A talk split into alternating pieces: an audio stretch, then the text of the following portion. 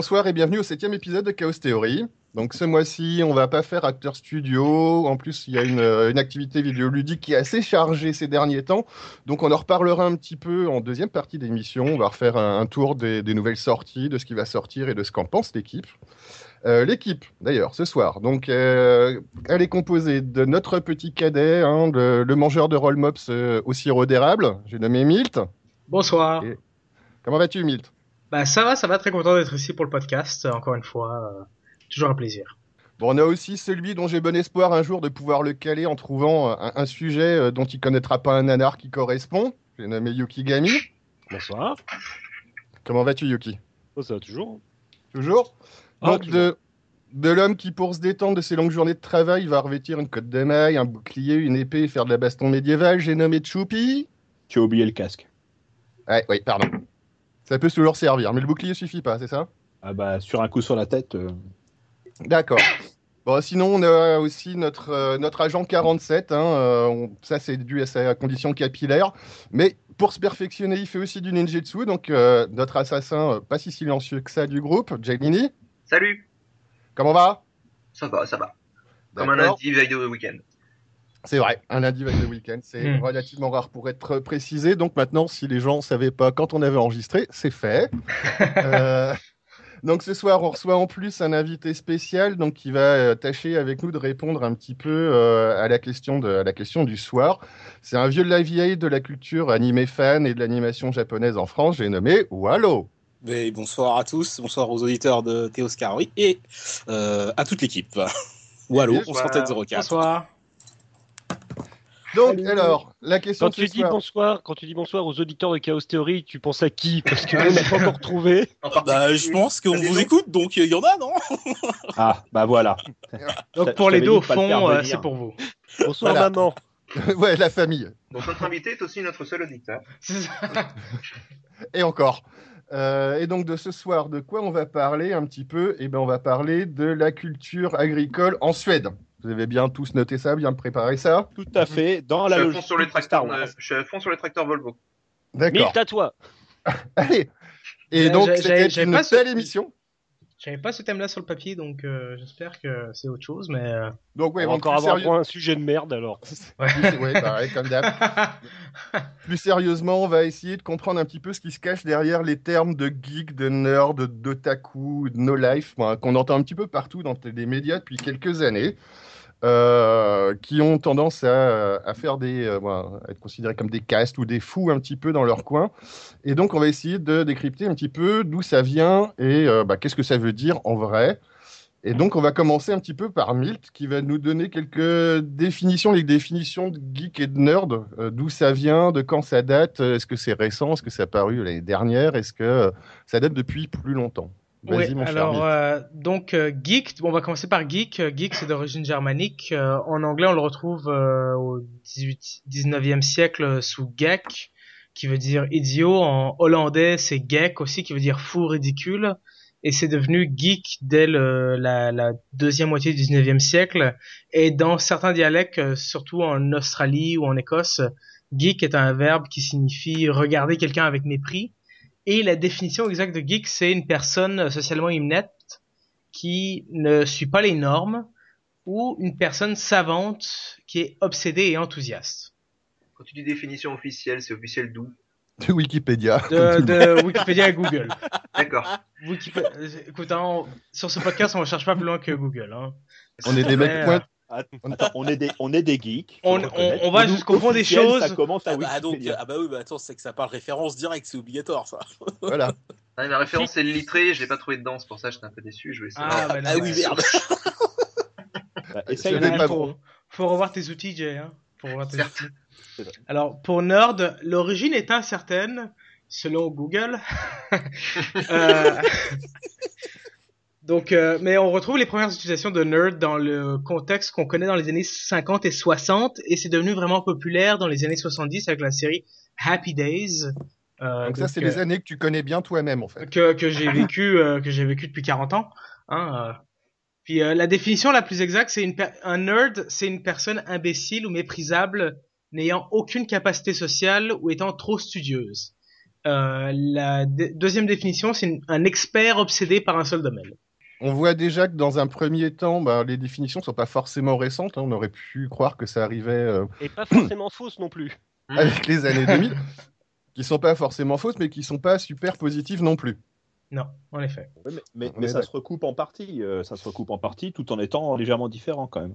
Il y a ça. quand même l'aspect ridicule dedans qui ressort. hein. Euh, Et qui ressort- qui Alors monomaniaque, je sais pas, on en redébattra peut-être un petit peu plus loin. Après, c'est euh, peut-être euh, orienté sur quelques passions, mais euh, qui est pas forcément renfermé sur lui-même et qui euh, ne pense pas forcément qu'à une chose. Mais Parce que euh, maintenant, ça- il y en a d'autres. oui, peut-être aussi. Ah, Merci Internet. Donc voilà, donc voilà, ça c'est pour les définitions un petit peu du côté américaine. Euh, il, a, on peut- il a- il a pas fini? Ah ben, non, si, non. Bah, Vas-y, si. continue. Bravo. Et- Bel, et- de manche. Merci Yuki de me jeter sous le bus. C'est euh, À ton service. Donc voilà. chronique très Voilà. courte. Ah, tu t'es fait chier, hein. Sans que c'est préparé, hein. Heureusement qu'on en fait qu'un tous les mois. hein. Voilà, mais il faut bien une intro, euh, mon petit, euh, Non, mon je- petit Yuki euh, Gami. J'ai j'ai- j'ai d'autres informations pour plus tard. Pour plus tard. Voilà, donc Quel ça c'était. suspense, que et tout. Bon, on a le côté no life. Si on pouvait donner une définition de no life euh, qui, euh, qui s'y colle, même Oh, si. bah, euh, Je crois que c'est assez transparent comme terme. No life, sans vie, c'est le Bah, euh, tous les morts vivants, par exemple. Voilà, c'est ça. Voilà, donc c'est encore un extrême entre guillemets supplémentaire par rapport à ce qu'on peut entendre de geek et nerd. Donc euh, typiquement la personne qui se met à 100% dans sa passion, qui n'en ressort pas. Et le no life, je sais pas, on, on- pareil, on en débattra un petit peu plus tard, mais je sais pas si euh, euh, le no life aura le côté communautaire qu'on pourra voir chez les geeks et chez les nerds, qui l'air de rien. euh, ont quand même tendance à essayer de faire partager leur passion. Encore une fois, parce qu'ils le peuvent maintenant, mais ils ne le pouvaient pas à une certaine époque. Bon, je pense que je pense que bah, d'ailleurs c'est merci euh, d'introduire euh, ça comme ça. On a Wallo qui va nous parler lui un peu plus de la définition de taku parce que c'est un spécialiste euh, dans le domaine. Euh, Alors, qui- je t'en prie, je t'en prie, je te laisse continuer. Non non, mais tu vas Il a, voilà, tu vas rien à dire, il a rien à dire. pré- pré- pas, En fait, non, parce que bon. présente-toi présente-toi un petit peu et euh, Il y a encore moins de que recherche, c'est en que fait. Otaku. Ok. Bon, donc Wallo 113704, euh, bon, c'est un, nom un petit peu, original, euh, mais il y, a toute une histoire derrière. Donc fan de, de dessins animés, euh, de la première heure de manga. Donc j'ai grandi bien sûr avec euh, Goldorak, Candy, puis j'ai eu la, deuxième vague de dessins animés du début des années 90, on va dire, on va dire plutôt fin 80, début des années 90. Il avait Ouais. quoi. Et puis, euh, bah, j'ai- participé un petit peu à comment dire, à la- au phénomène euh, dessin animé, enfin évolution, expansion, appelez ça comme vous voulez, du, du phénomène euh, euh, dessin animé, manga et animé fan, j'ai presque envie de dire, en, en France au début des années 90. J'ai- Ouais. J'ai filmé un petit peu tout, un petit peu tout ça simplement par réflexe, un peu, euh, on va dire un réflexe journalistique euh, sorti d'outre-tombe, juste parce que je sentais qu'il se passait un truc particulier euh, Pas de dans la société. Voilà quoi. J'ai dit mince, il y a un truc qui se passe. Et puis j'ai pris euh, les, les, caméscopes d'époque euh, pour filmer. Et, euh, puis, et puis j'ai conservé ça pendant, pendant des années. Et puis du coup, ce qui s'est passé, c'est que euh, bah, récemment, on va dire à la fin des, il y a quoi, à peu près 2-3 ans, j'en ai rediscuté avec quelqu'un que certains d'entre vous connaissent, qui s'appelle Yvan West Laurence, qui est à l'origine un des membres fondateurs et créateurs du, du fanzine qui est devenu un magazine qui est Animeland. Puis je lui avais montré euh, comme ça l'occasion des extraits euh, vidéo. Il m'a dit il faut que tu fasses quelque chose de ça. Et donc euh, j'ai décidé de faire un documentaire. D'accord. Voilà. Pour la présentation. Après, on pourra revenir, hein, bien sûr, un peu plus sur euh, tout ce que j'ai fait euh, un petit peu dans, dans, dans ce milieu. Et alors, pour, euh, pour, pour Otaku, alors ce qui est amusant, c'est que euh, c'est un terme qui, euh, qui est apparu en France au début des années 90 à travers le documentaire de Jean-Jacques Benex. Donc voilà, ça c'est un terme qui est relativement récent, dont on n'avait pas entendu forcément parler euh, très longtemps avant. Milt, euh, une définition? Ouais, va te faire enculer, hein. Écoute, euh, Je sais pas si Écoute, j'en viens. Ah, c'est- ce que ça veut dire. Euh, D'accord. Mais donc, a priori, si j'ai bien compris, tu vas m'en dire un petit peu plus, parce que j'ai regardé aussi le reportage de, le reportage Benex. de Benex, où euh, il semblerait que le terme otaku soit même pas, moi, soit relativement récent, même au Japon. Oui, alors en fait, au Japon, ce qui se passe, c'est que le, le terme otaku euh, va définir quelque chose de. de- c'est plutôt un terme respectueux à la base. hein. Donc, euh, le terme otaku, c'est euh, c'est chez vous, en japonais ou dans votre maison. Donc mais avec une connotation plutôt euh, respectueuse. Voilà, c'est la dimension, enfin c'est le, le, le mot est entouré de, de, de cette, euh, il est plutôt chargé voilà de, de, ça. C'est plutôt quelque chose, une façon au devant. C'est le tueur en série qui vient chez toi pour te tuer, mais avec respect, c'est ça? Avec voilà, tu vois avec la politesse et tout, et la forme et tout, euh, le smooth criminal, tu vois à la limite. Ah ouais, Michael Jackson. eh, t'as vu? Eh oh. C'est Donc, un post années 80. Ouais, on, on essaie de, on fait, on fait comme on peut. Donc, au, départ, c'est, euh, voilà ce que désigne le terme. Et sous la plume d'un essayiste en fait qui s'appelle euh, Akio Nakamori, voilà, si je dis pas de bêtises, euh, il, s'intéresse, enfin, il observe dans la, société japonaise une, mutation, notamment auprès des jeunes et surtout des, hommes. Et puis, il y a des individus en fait qui ont une tendance à refuser le système japonais, c'est-à-dire avec les critères que l'on connaît, l'abnégation, la réussite professionnelle. Et on- a tout d'un coup, au début des années 80, une- on va dire une, voilà, une- un groupe culturel, je ne sais pas si on peut vraiment appeler ça, plutôt un si. groupe social ou un groupe social euh, qui va qui va plus rentrer dans les carcans de euh, de, de ce qu'on attend en fait d'un jeune japonais euh, sorti du lycée ou de l'université. Et, et là, on... vas-y, Jay, pardon. En même temps, on les comprend. Tout à fait. C'est... On a déjà par- un petit peu parlé du Japon, et effectivement, on peut comprendre qu'ils aient envie de sortir un petit peu du, euh, du carcan euh, dans Pas lequel rentrer ils dedans, vivent. surtout. Ouais. Mais Voilà. par contre, tu Oui. me confirmes que là, à ce moment-là, pour le moment, c'est hors de ce que nous, on a pu entendre, imaginer, voir en France du côté. Ça n'a pas spécialement de rapport avec l'animation, avec le manga ou. euh, Alors, en fait, on va, je veux dire oui et non. Disons que lui, quand il fait son, euh, quand, quand Monsieur Akio euh, Nakamori euh, euh, est essayiste, en fait, je dirais oui dans le sens où il, id- il identifie les, les otaku et c'est un peu à travers son, sa- son regard et sa critique que le terme va devenir péjoratif parce que euh, les part- personnes, on- ouais, On, on part du terme de par chez toi à dans ton cul, c'est ça? Voilà, exactement. Merci. Voilà. Ce sera tout Si pour on- moi, si- bonne soirée. Si on devait prendre, si on devait prendre un raccourci, non, mais sans déconner, c'est ça, quoi. C'est-à-dire que au départ, c'est ah oui, bonjour, comment allez-vous? Ah, euh, Dès que tu dis otaku, putain, merde, non, casse-toi, quoi. Tu vois, c'est, un peu ça, la, la transition qui est assez curieuse. Euh, pourquoi? Ben, Alors, ça s'explique par le fait que euh, si on devait garder le, le mot en tant que terme, en tant que tel, c'est-à-dire chez vous, dans votre maison, on identifie des personnes qui ne veulent plus avoir de contact avec les autres ou n'arrivent plus à avoir de contacts euh, sociaux avec leur entourage, euh, qui sont beaucoup plus centrés sur leur euh, passion ou sur, euh, je sais pas, leur hobby, on peut appeler ça, parce qu'il y a vraiment des, des degrés différents aussi hein, dans ce qu'on pourrait appeler le terme otaku, euh, qui vont là très rapidement du, de ce qu'on peut appeler l'otaku fan, donc juste fan, t'as un à côté, t'as une passion, puis bon voilà, t'as quand même ta vie sociale. Après, vous avez le, le côté passionné, où le gars est quand même un peu plus investi, qui s'engage beaucoup plus dans sa passion, quelle qu'elle soit. Alors, on a déjà à cette époque-là identifié euh, euh, les fans de manga, les fans d'animé, les fans de jeux vidéo. Euh, donc ça, c'est quelque chose que lui, en tout cas, Akio Nakamori observe et euh, qui est un, un début de rupture de ce que, de- on va dire, des comportements un peu conventionnés, comme c'était le cas au Japon avec, avec. Oui. C'est ce qu'on va retrouver aussi pour les termes geek et nerd d'ailleurs. On va avoir les mêmes nuances. on va commencer à avoir, on va vraiment avoir les mêmes nuances. Après, vous avez le cas extrême. Après, peut-être, ça, je sais pas si ça, ça se recoupe directement avec Geek and Nerd dans l'otaku extrême. Et euh, c'est là où nous, en France, à travers le, le, le, le documentaire de, de Ben X, on, on a un petit peu, c'est un peu ce qui est valorisé, c'est le, le gars qui vit que pour sa passion, par sa passion, et, et c'est tout, quoi. Et- D'ailleurs, qui, qui l'a vu, qui l'a vu ce, ce documentaire? Moi, Oh là là, moi je l'ai vu. Oh là là, je l'ai Depuis que- vu. Depuis que plus je suis ministre, moment- j'ai plus le temps de lire des... euh, non, c'est pas ça.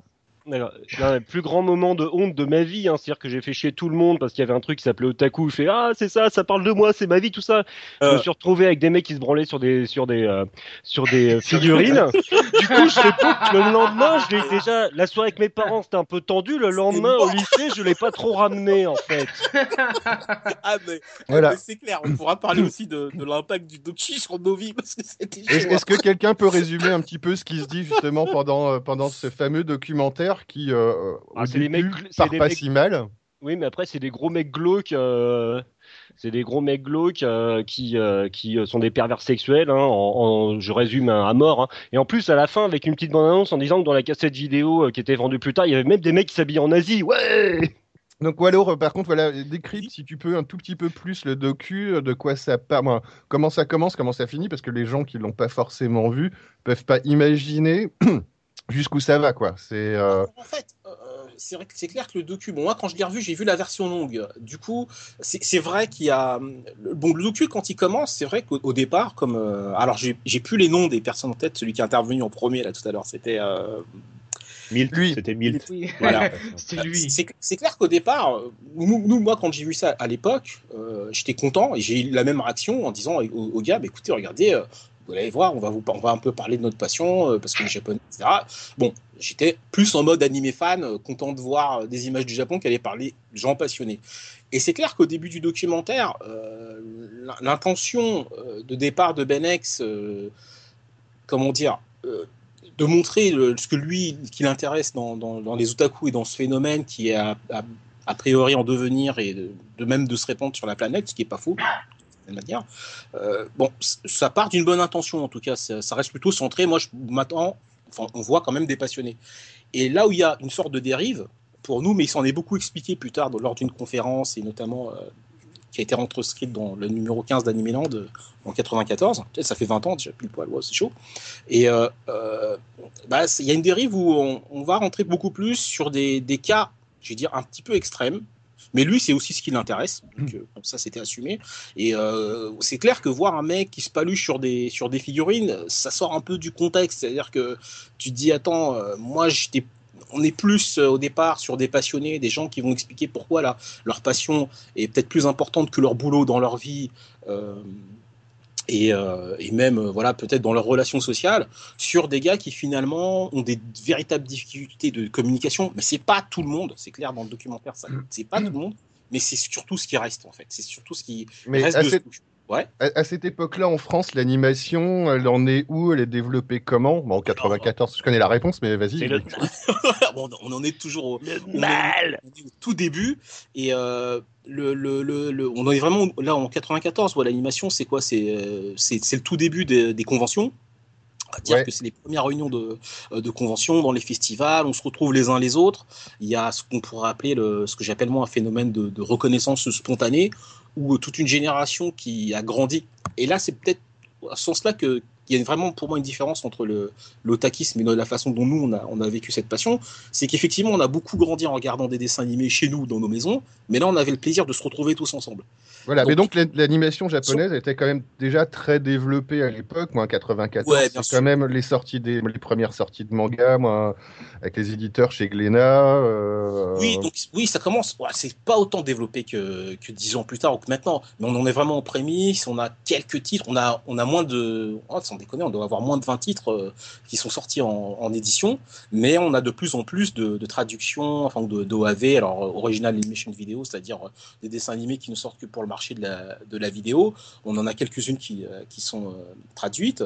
On, est encore aux prémices, mais le mouvement, il, il, il devient de plus en plus, en train de expansif.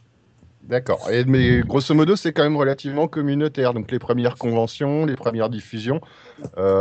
Une chose Ah qui est oui. importante. Une chose qui est importante, euh, et euh, je vais laisser la parole un petit peu aux autres aussi, euh, c'est aussi une époque, une époque qu'on a tous vécue, c'est l'époque du fanzina. Je pense que pour, aussi bien pour les geeks que pour les nerds que pour les otaku, euh, tu, euh, tu seras d'accord avec moi sur le fait qu'il y a un, un foncier besoin de faire partager la passion.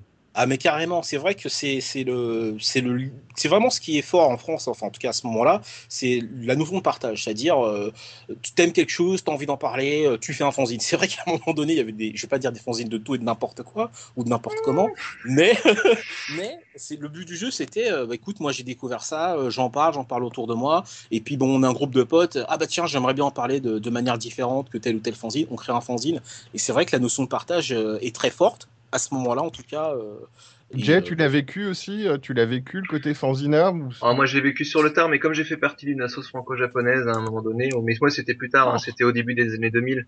Euh, mais oui, oui, j'ai vu que ça, j'ai lu des trucs rigolos. Je me souviens de la famille qui s'appelait Iki par exemple, qui m'avait pas mal fait rire.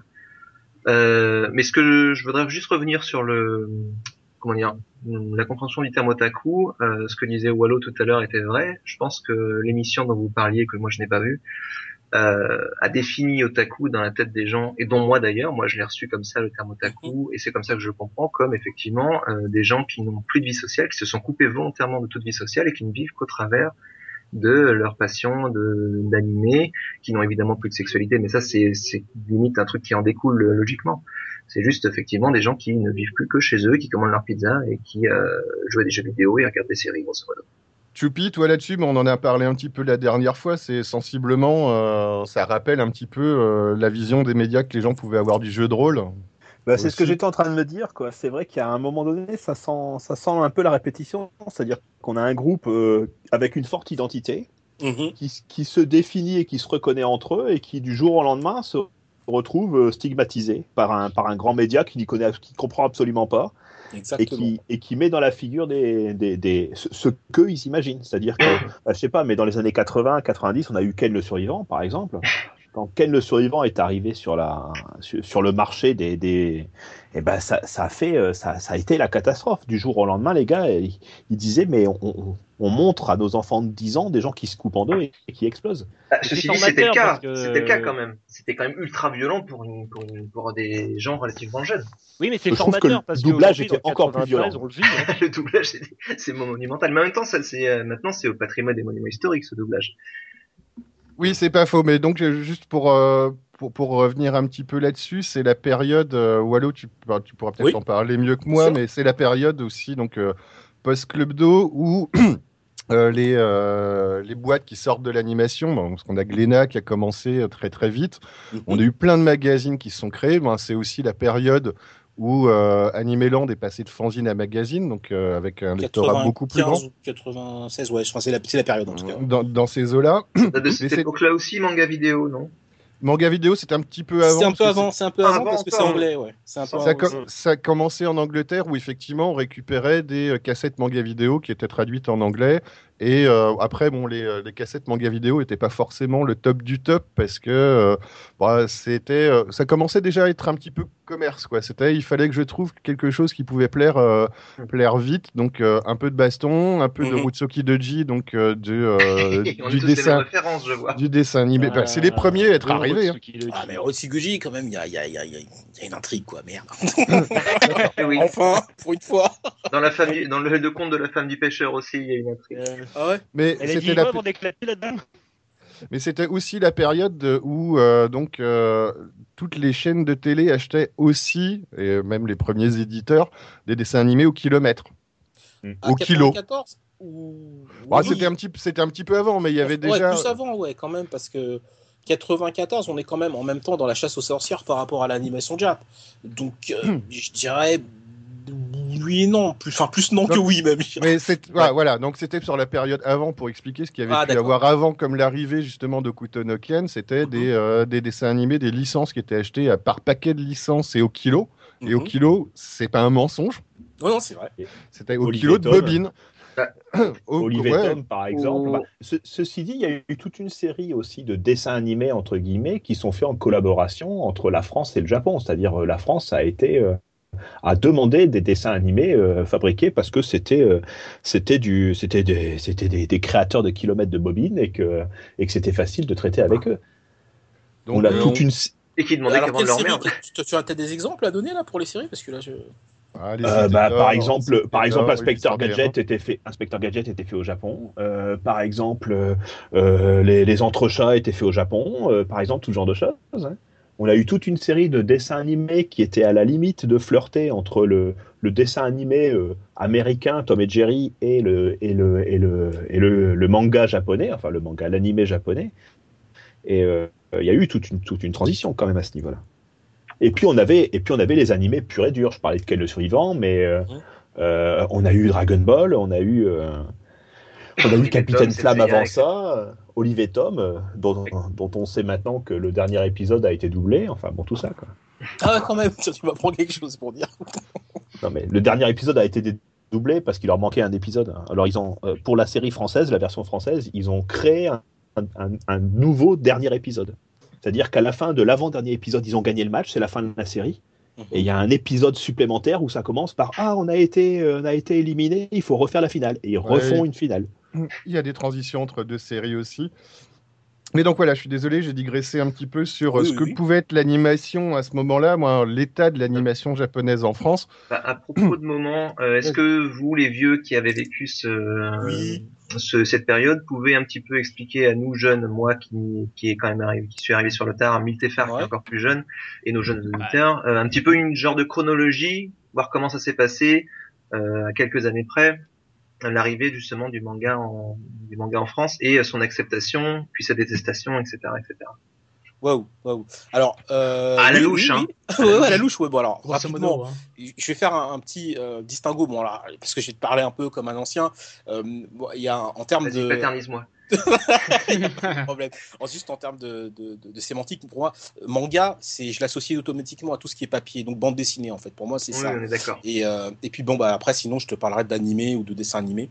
Mhm. Donc, euh, bah, la chronologie, euh, bon, alors début des, on va dire début des années 70. euh, bon, précisément, il y a, deux dessins animés, dont, les premiers dessins animés japonais à, à, atterrir en France sont Princesse Saphir et le Roi Léo. Mais ils ont un design proche de, on va dire, de ce qui est, de ce que se faisait Disney. Et puis le contenu, ça passe très bien. Quoi. Il n'y a pas de chasse aux sorcières. C'est encore une fois euh, avec Goldorak que là il se passe quelque chose. C'est très mal reçu d'abord en interne au niveau de, la chaîne de télé, euh, donc qui est Antenne 2 à l'époque et, dont euh, Jacqueline Joubert à la direction des programmes jeunesse, qui s'oppose un petit peu à la diffusion de, Goldorak. Et en interne, il se passe quelque chose. Je rentre vraiment pas dans les détails parce que as, je pense à l'occasion, si vous voulez vraiment avoir plus de détails pour ça, il faut interroger Rui Pascoal qui est le spécialiste sur la question.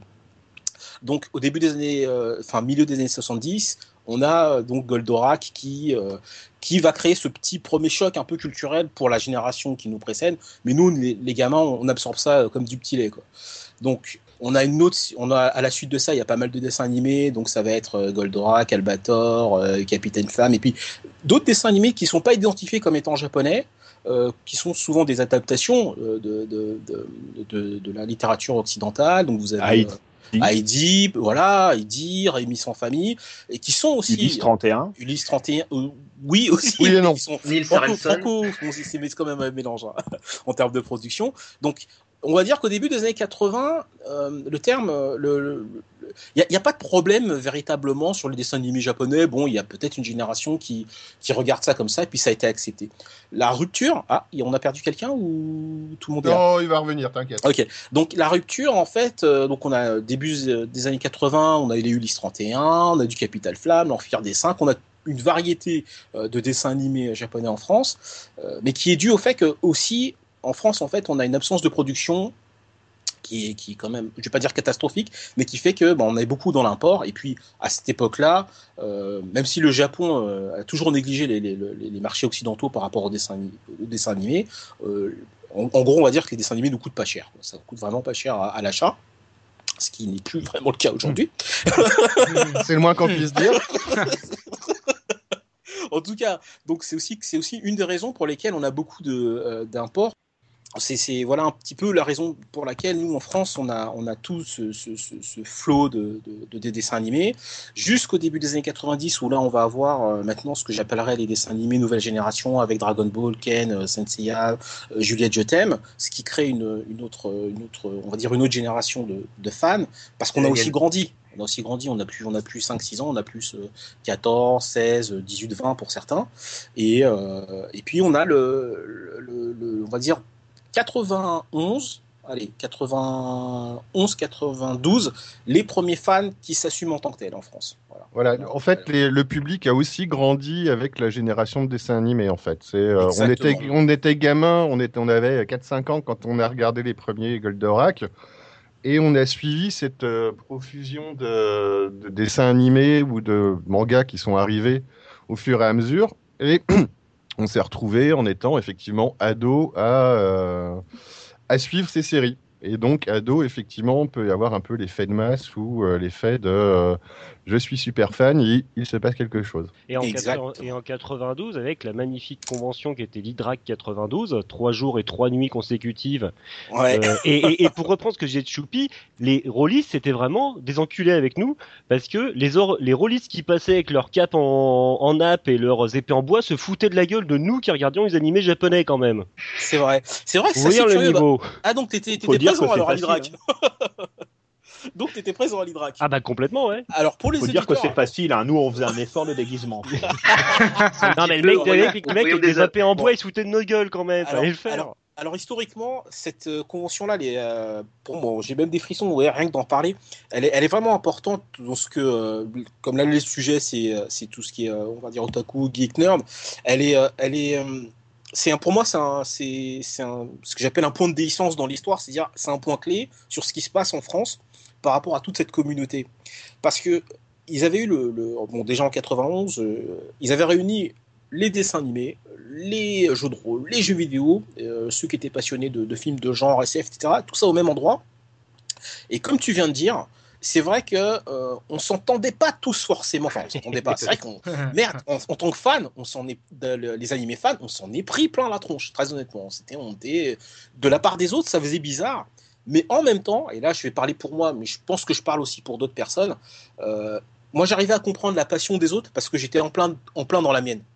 Et du coup, euh, même si je trouvais ça un peu curieux qu'on puisse euh, un nous, dénigrer comme ça, euh, je me disais de toute façon, dans le fond, le mec, quand je le regarde, il a, il a une flamme dans les yeux, il est là avec son épée, mais on n'est pas forcément dans le même délire, on va dire. euh, Et puis c'était peut-être aussi c'est parce que Voilà. c'était la, la passion du moment, moi, celle qui venait d'arriver, donc euh, chasser un peu le hype de euh, la nouvelle passion. De- de- il y avait de la jalousie entre les geeks et les nerds et les otaku. euh. Ah bah, vous Non, savez ce qu'on dit, hein, royaume des aveugles, les culs de Jade sans roi. Mais c'est ça. Euh, après- Moi, je sais en tout cas qu'en France, c'est vraiment un, un moment clé quand vous parlez de l'Hydrac, en tout cas pour ceux qui l'ont vécu, que ce soit côté euh, animé fan ou côté euh, euh, ceux qui étaient dans le jeu de rôle ou jeux vidéo, c'est un truc où les mecs te disent bordel, waouh, il, il s'est passé un truc fort quoi. bah, la première vraie convention euh, sur plusieurs jours, euh, et à l'époque, les conventions, elles duraient même les nuits, effectivement. Ah oui, les, gens, Ouais. les, gens, les gens restaient le soir. Euh, après, effectivement, pour les différences qu'il pouvait y avoir entre les rôlistes et, euh, et euh, je sais pas, bon, les fans de jeux vidéo, etc., est-ce qu'il n'y avait pas le, le côté que c'était peut-être le plus facile d'amener un manga, de montrer, euh, de, mon- de montrer une Non. BD Non, je pense en c'est fait le que média qui était en jeu.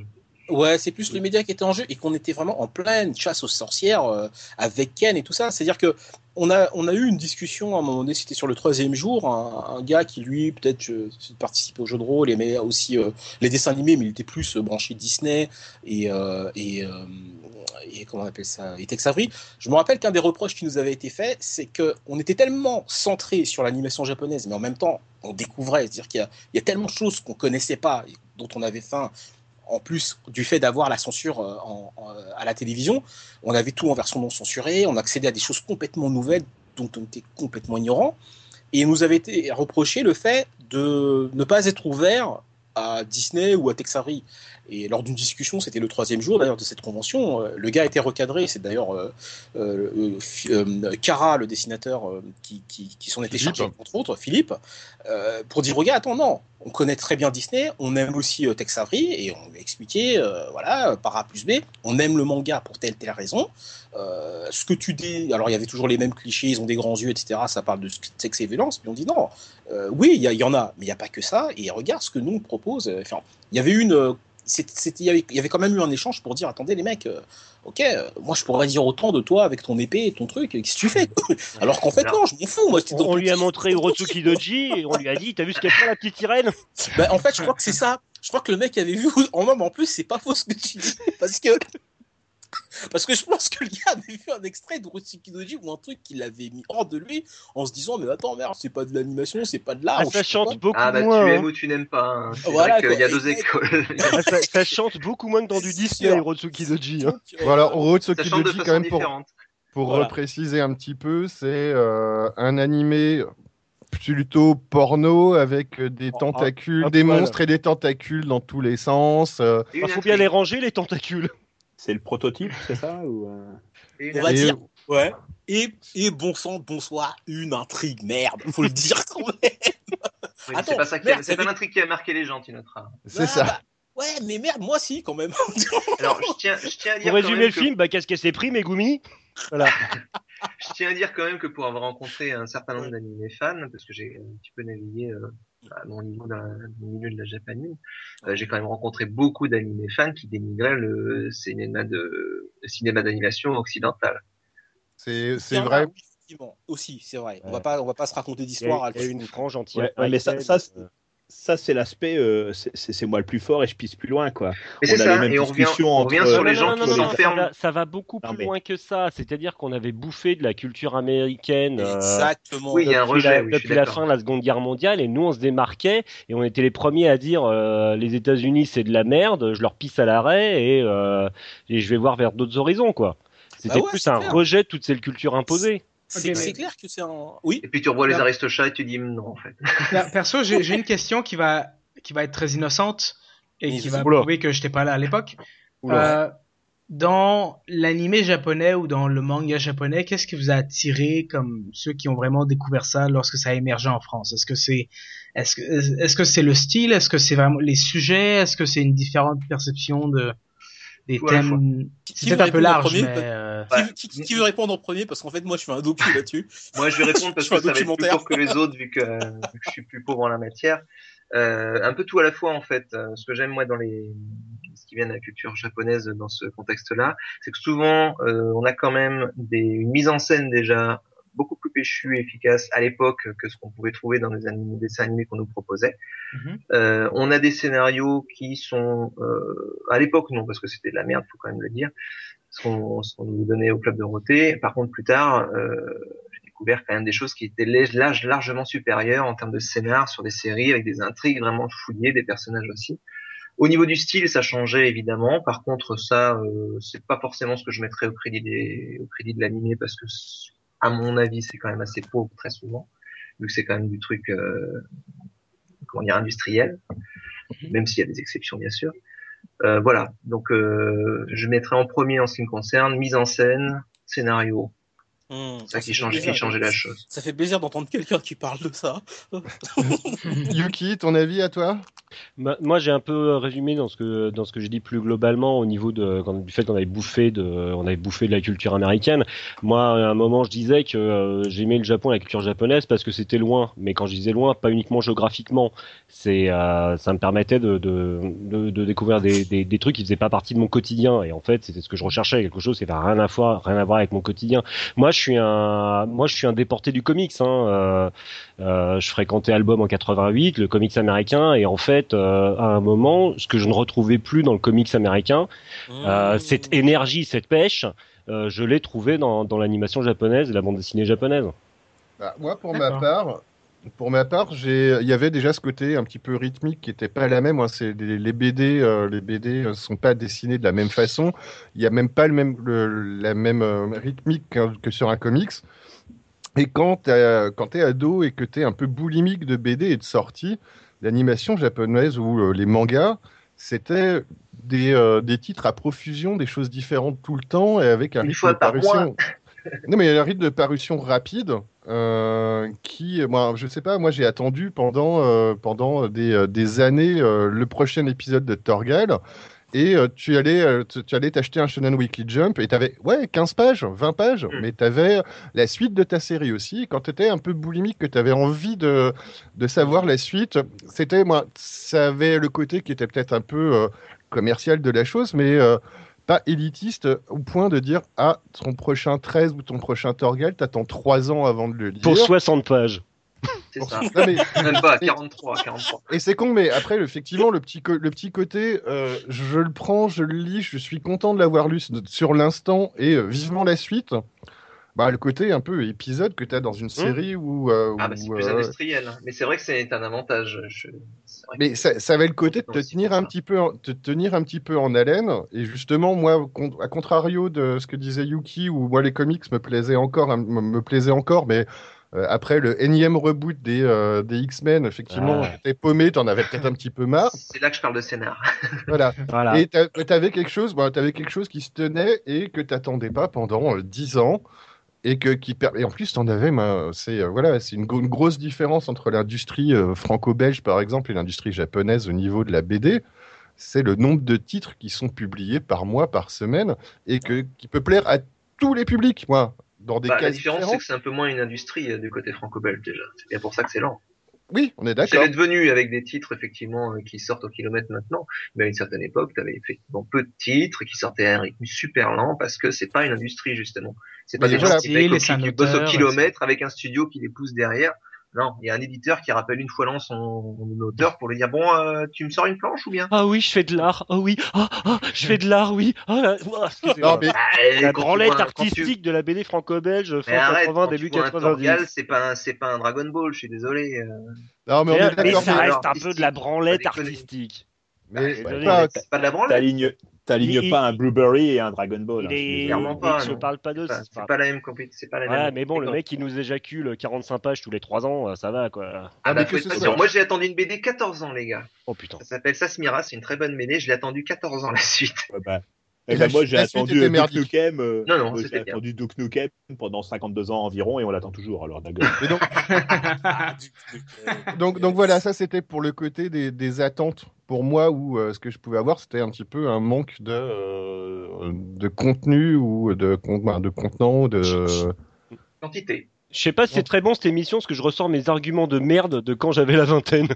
Ah non, non, non, c'est pas des arguments de de merde, absolument pas, je pense pas. Et, euh, bah, je vais, euh, je vous laisser parler parce que mon- moi c'est un- c'est tellement long en fait, mais je vais, je vais Bah. vraiment faire. euh, Vas-y. Moi, Alors, moi, de mon, rapide. moi, de mon Si côté, euh, je, Ouais. moi de mon Ah, côté, je vous signale juste que euh, moi de mon côté, je suis pas du tout fan de tout ce qui est japonais. Mais non, tu te fous de notre gueule, t'es un rôliste. Et, euh, et- mais, mais, mais, mais, et, et- à raison. Je me fous de ta gueule, à raison. Et, et donc, en fait, ce qui s'est passé, c'est qu'à un moment donné, j'ai plus eu le choix. C'est-à-dire qu'il n'y avait plus que ça. Ah ouais? Ouais. Ah oui, il y ça avait Ah plus ouais, ouais, que ça. Il y a plus que ça, c'est-à-dire. Il Attends, là, il je- y avait plus, il y avait plus que- l'église, donc. il y avait plus que des animés euh, euh, de qualité complètement médiocre. Euh, À quelle époque là, on est- on est où, là bah, da- da- ça a commencé avec les Goldorak, puis après il y a eu toute la série des Cobras, les trucs ou les machins. Il n'y avait plus que des, En des- 80, des t'avais plus animés. que de l'animé aller à la télé. hein. Il y, avait, il y avait plus rien d'autre à, à, voir que de l'animé en fait. Ah, euh, d'accord, dans ce sens-là, d'accord. Et, euh, et effectivement, on me disait euh, qu'est-ce que vous y avez trouvé? Bah moi, ce que j'y ai trouvé, c'est qu'il n'y avait plus que ça en fait. Et, donc, euh, et donc, il n'y avait pas le choix, fallait regarder ça. Alors c'est vrai que c'est vrai qu'il y en avait certains qui avaient une qualité graphique qui était intéressante. Mhm. Euh, il y en avait certains où, où- où clairement euh, euh, c'était dans la surenchère ridicule. Je pense au Chevalier du Zodiac par exemple, où euh, au, au bout, au bout de trois épisodes, tu as vu toute la série et tu as vu même les, les reboots et tous les suivantes. Euh, et, et en plus, euh, enfin, c'était quand même la période où, euh, où les dessins animés japonais, ils étaient à 7 images par seconde, quoi, tu vois. C'était, enfin, fort reconnaître qu'il y avait quand même une qualité médiocre à cette époque-là. Oh. Bah oui, Non, mais c'est vrai, c'est vrai. Que a. Mais ils sont très doués en image, en mise en scène, et je reviens là-dessus, parce qu'ils arrivent à faire un truc qui te tient en haleine avec 4 images par seconde, et ça, c'est pas donné à tout le monde. En 4, vous êtes, C'est vous vrai. êtes un peu Et dur alors- sur le Non, je suis où désolé, c'est t'as des épisodes de Dragon Ball Z, il y a ont de cinq. Chevalier de Zodiac, t'as 4 C'est images 5, par c'est seconde. 5 minimum pour la persistance rétinienne, sinon c'est c'est trop, faible, ils les zooment, mecs, non. ils zooment c'est- sur la même image. Même, même, même chez, même Bah, chez, chez, chez Tex Avery, t'as des animes à 5 images Je, vais, continuer, mais bon. je vais continuer à ce que je viens de dire. Je vais continuer ce que je viens de dire, c'est-à-dire que Euh, on sait clairement qu'il y a des, des Walt Disney-like, euh, enfin pas, c'est pas Walt Disney-like, mais c'est-à-dire c'est des vrais, des vrais euh, auteurs d'animés qui peuvent sans, sans rougir se comparer à, à- à Walt Disney. Hein, euh, les, mon, mon, mon voisin Totoro, tout genre de choses. Mais c'est des choses que on découvre que euh, très récemment, c'est-à-dire ça, Non, non, ça a 10 Non, ans non, maximum. Non, non, Non, non. non, Pour le grand public gros- ou pour les gens Là, pour le là, grand Pour le, public je parle. On se calme, on se calme. Laissez-moi parler, s'il vous plaît. Je parle du grand public. Moi, je parle de la personne qui n'est pas dedans, justement. Non, mais Euh, après, puisque, petit, puisque petit notre, bémol. puisque notre, euh, notre, euh, notre, Non, Porco notre- Rosso, il a été à un moment en donné, on va 92 à la pas. fin de l'Hydrac. Euh, dis pas qu'on a connu Miyazaki depuis 10 ans. Bon, laisse-moi terminer, s'il te plaît. Et puisque on parle à un moment donné. Une pierre, de- bordel puisqu'on parle à un moment donné du fait que bah, euh, les termes vont devenir grand public et vont s'ouvrir et vont être récupérés éventuellement, eh bah, je pense qu'il faut aussi se dire que vous, vous avez été otaku dès le début. Eh ben, il y a des gens qui l'ont découvert plus tard. Et ces gens-là, euh, ben, ils ont éventuellement des points de vue à écouter. D'accord. Tout, non, mais tout à fait. Et euh, En fait- après, sur en les qualités. Choupi il voulait absolument qu'on lui, qu'on lui rende Thierry Lafronde et Ivanoé surtout. Euh, Non, Ivanoé, euh, pff, Thierry Lafronde, faut reconnaître que on a, on a fait mieux en termes de mise en scène. Quant au collant, euh, Sans pur, déconner. Non, mais sans en aller là, euh, on allait jusque là. Effectivement, il y a les, euh, la qualité de ce qu'on pouvait voir déjà sur le petit écran euh, qui sortait des séries, des animés de télé, euh, était pas de la même qualité qu'effectivement un Miyazaki, un Totoro, un OAV, Colosso. Différence de budget. Euh, Mais même, voilà, donc c'était pas, c'était déjà pas du tout le même budget, donc c'est, il faut bien séparer ça dans nos têtes. C'est euh, euh, pas, c'était une série, euh, c'était plus belle la vie euh, que tu avais tous les jours à la télé, Mais ou non, mais versus ça- ça- versus ça, un me film. fait penser à ces glandus qui comparaient du Disney à du Dragon Ball, alors que c'est absolument Bah, pas pas le même budget, quoi. C'est n'importe quoi. Non, non, ça c'est ridicule, mais ça n'empêche pas. J'en de- ai croisé de des constater- ridicules. hein. Ça n'empêche pas de constater quand même que euh, c'est pas de la qualité. Alors ça reste, Non, ça, mais- reste, ça reste variable et sur ce, ce sur quoi on, on- on porte, mais je vais, on va revenir sur le, aussi sur l'otaku. Euh, je vais faire brièvement, comme tu demandais, le- moi ce que j'ai trouvé dans l'animé. Pourquoi je me suis, euh, c'est le truc m'a attiré plus que, enfin je dirais plus. À la base, je suis un fan d'animation avec un grand A, donc euh, je peux regarder du Disney ou tout et n'importe quoi. Une feuille qui bouge sur euh, une table, ça me rend dingue. Enfin, c'est le côté merveilleux de l'animation pour moi. Dans l'animation japonaise, et je vais reprendre ce qui a déjà été dit. Euh, moi, principalement, mais là, je vais te le dire, je l'ai identifié que avec le recul, c'est la mise en scène qui m'a beaucoup touché. Ouais. C'est-à-dire que j'ai remarqué que dans l'animation Jap, avec justement peu de qualité en termes d'animation, au sens euh, animation image par seconde, bah, les mecs, ils étaient capables de me faire vivre quelque chose d'extrêmement fort d'un point de vue émotionnel et par la, la mise en scène. Et là, je vais être un peu euh, tranchant, mais euh, années 80 pour ce qui était le, euh, vraiment moi ce que j'appelle le fleuron, l'âge d'or. Après, ça a décliné au début des années 90. Ouais. Euh, ils n'avaient pas, ils avaient pas de rivaux, c'est tout. Moi, j'appelle, il n'y avait pas, de- il y a pas de rivaux en termes de, de mise en scène pure pour de la série télé. Tu regardes ce que, ce que sortent les Français euh, à cette époque-là. Il y a- il y a- il faut arrêter quoi. Je veux dire, il y a- il y a, Mais pas de Là, je te comparaison. rejoins complètement. C'est ce que, ce disait, c'est ce que disait Choupi, où effectivement, on ne voyait, on ne voyait plus que ça, mais il y avait peut-être aussi plus que ça. C'est ça. Euh, est-ce que c'est faut, faut voir l'œuf ou la poule. Est-ce qu'il n'y avait pas de rivaux parce qu'il y en avait pas, ou est-ce qu'il n'y avait pas de rivaux parce que euh, il y avait que du manga à la télé et que les autres n'avaient plus de place? Non, parce que c'était pas pensé de la même manière à la base pour la télévision en fait, et c'est pas pensé pour le même public de la même manière à la base. C'est-à-dire que euh, même dans le manga, ce qui domine d'abord, avant même la- le graphisme ou la mise en scène, c'est la narration. C'est qu'est-ce que j'ai à te raconter. Mhm. Ah bon, malheureusement, j'aurais bien voulu dire ça aujourd'hui, mais c'est un peu en perdition. Et là, je peux pas défendre le truc comme je le défendrais avant. Mais alors, Mais euh, c'est ce qui est fondamental. Et en tout cas, c'est moi ce que, ce que j'ai recherché. Et c'est ce qui m'a parlé en premier. Après, euh, j'ai été heureux le jour où j'ai vu les Simpsons, ou des trucs comme Daria ou, ou South Park, en me disant Ah putain, ça y est, enfin, là, là, là, ça me parle. Au niveau des ça, il y a États-Unis, d'autres trucs qui sont arrivés. Voilà, Et, euh, après, donc- euh, par Hmm. contre, voilà, sur la période, on a eu euh, le côté euh, Benex qui, euh, qui a Eh un oui. petit peu coulé, euh, coulé euh, toute l'image euh, des, des otaku ou de l'animation japonaise. mhm. Euh, on a eu on a eu des personnes qui ont essayé de redorer un peu le blason. Est-ce que ça a marché, pas marché? Euh, Je pense à Craig Freeman, par exemple. euh, ou à ah Wu. oui. Bah alors, du film de- du Bah, film par et du, exemple, non, je oui, pense de de, de, Gans, Gans, en fait. Ouais, Mm. C'est clair que Ouais. Euh, quand euh, donc on a, c'est vrai qu'on a la période Benex. Donc Benex c'est 93 et pas très longtemps à- après, euh, euh, Christophe Vance lui va sortir euh, Crying Freeman. Je Et me ce souviens, qui- j'étais au lycée. Et ce qui est, ce qui est surprenant, c'est que le gars, bah, ouais, lui s'assimile euh, à, à toute cette tendance, mouvance, euh, euh, otaku, parce que c'en est un, et euh, bon, culturellement, il est assez monstrueux, c'est assez impressionnant. Et c'est clair que lui, il redore un peu le blason avec son film, avec son premier film qui est, qui est Crying Ah bon.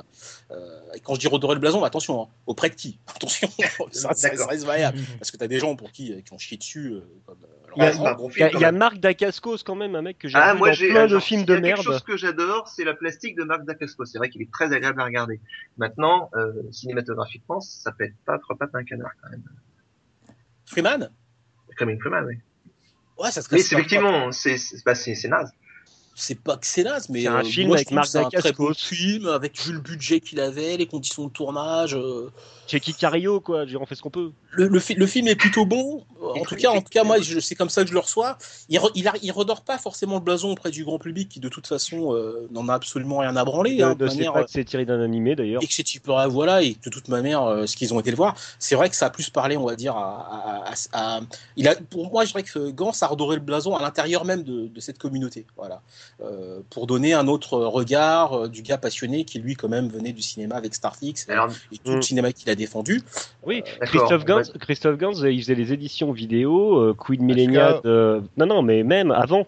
Bien avant, les- oui. Queen Millenia de... Les- Voilà, tout à fait. Queen Millenia de euh, Leiji Matsumoto, le père d'Albator, c'est lui qui l'avait importé en France alors que personne ne savait ce que c'était.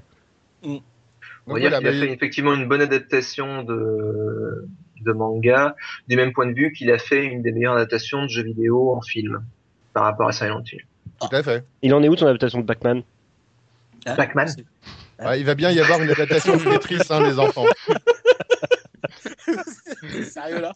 Pas du Non, tout. Il y, a- il y a un vrai film Tetris qui va sortir. hein. Oui, je sais, Un ouais. film je- Tetris Je vous jure que c'est vrai. Je l'ai précommandé Par, euh, du coup.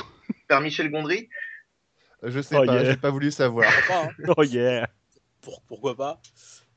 Et- alors ouais c'est vrai que voilà pour re- revenir sur ce que tu le, côté euh, redorer le blason euh, ouais Christophe il a un petit peu assumé ça à un moment donné parce qu'il a eu euh, et il s'en est jamais caché hein, donc euh, ce rôle un peu de- d'ambassadeur. Mais c'est clair qu'au- qu'au- qu'auprès du public le documentaire de Don Jacques Benex euh, a identifié à travers le terme otaku euh, une, une- on va dire on a été euh, voilà euh, étiqueté euh, ok euh, voilà euh, vous aimez qu'un truc du Japon, d'un pays que vous connaissez pas, vous y comprenez rien, vous vous projetez là-dedans. Moi, c'est surtout les attaques telles que je les ai vécues à l'époque qu'on nous reprochait, alors qu'on était juste des animés fans. Et juste dire que moi, personnellement, je me suis toujours considéré comme un animé fan, c'était Voilà. déjà très compliqué.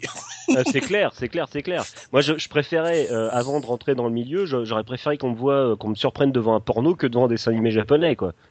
Ah, ouais. mais c'est clair. même. Ah, ah non, mais carrément, Ouais, quoi. J'avais, j'étais honteux. En fait, j'ai été honteux euh, pratiquement jusqu'à la période super loustique euh, où je me suis aperçu qu'il y avait d'autres tarés euh, qui, qui, qui- qui regardaient ça, mais. euh, Merde, Ah ouais. La période super lustique, mon dieu. Ah yeah, carrément. Mais qui a été, euh, super lucide, Éclairer les une jeunes. euh, Éclairer les jeunes. On est en train de perdre Milt? Alors, Non, Super j'ai- Lustig, c'était une, c'était une radio en fait qui était destinée aux enfants. drôle. Mais il y a un Oh, mec euh, qui s'appelait euh, Olivier Fallet, il se faisait appeler à toujours, hein. qui, s'appelle toujours Oui. Olivier Fallet, qui a été rédac, rédac chef d'Animeland, qui en fait, certains soirs, euh, diffusait des génériques d'animés japonais en japonais.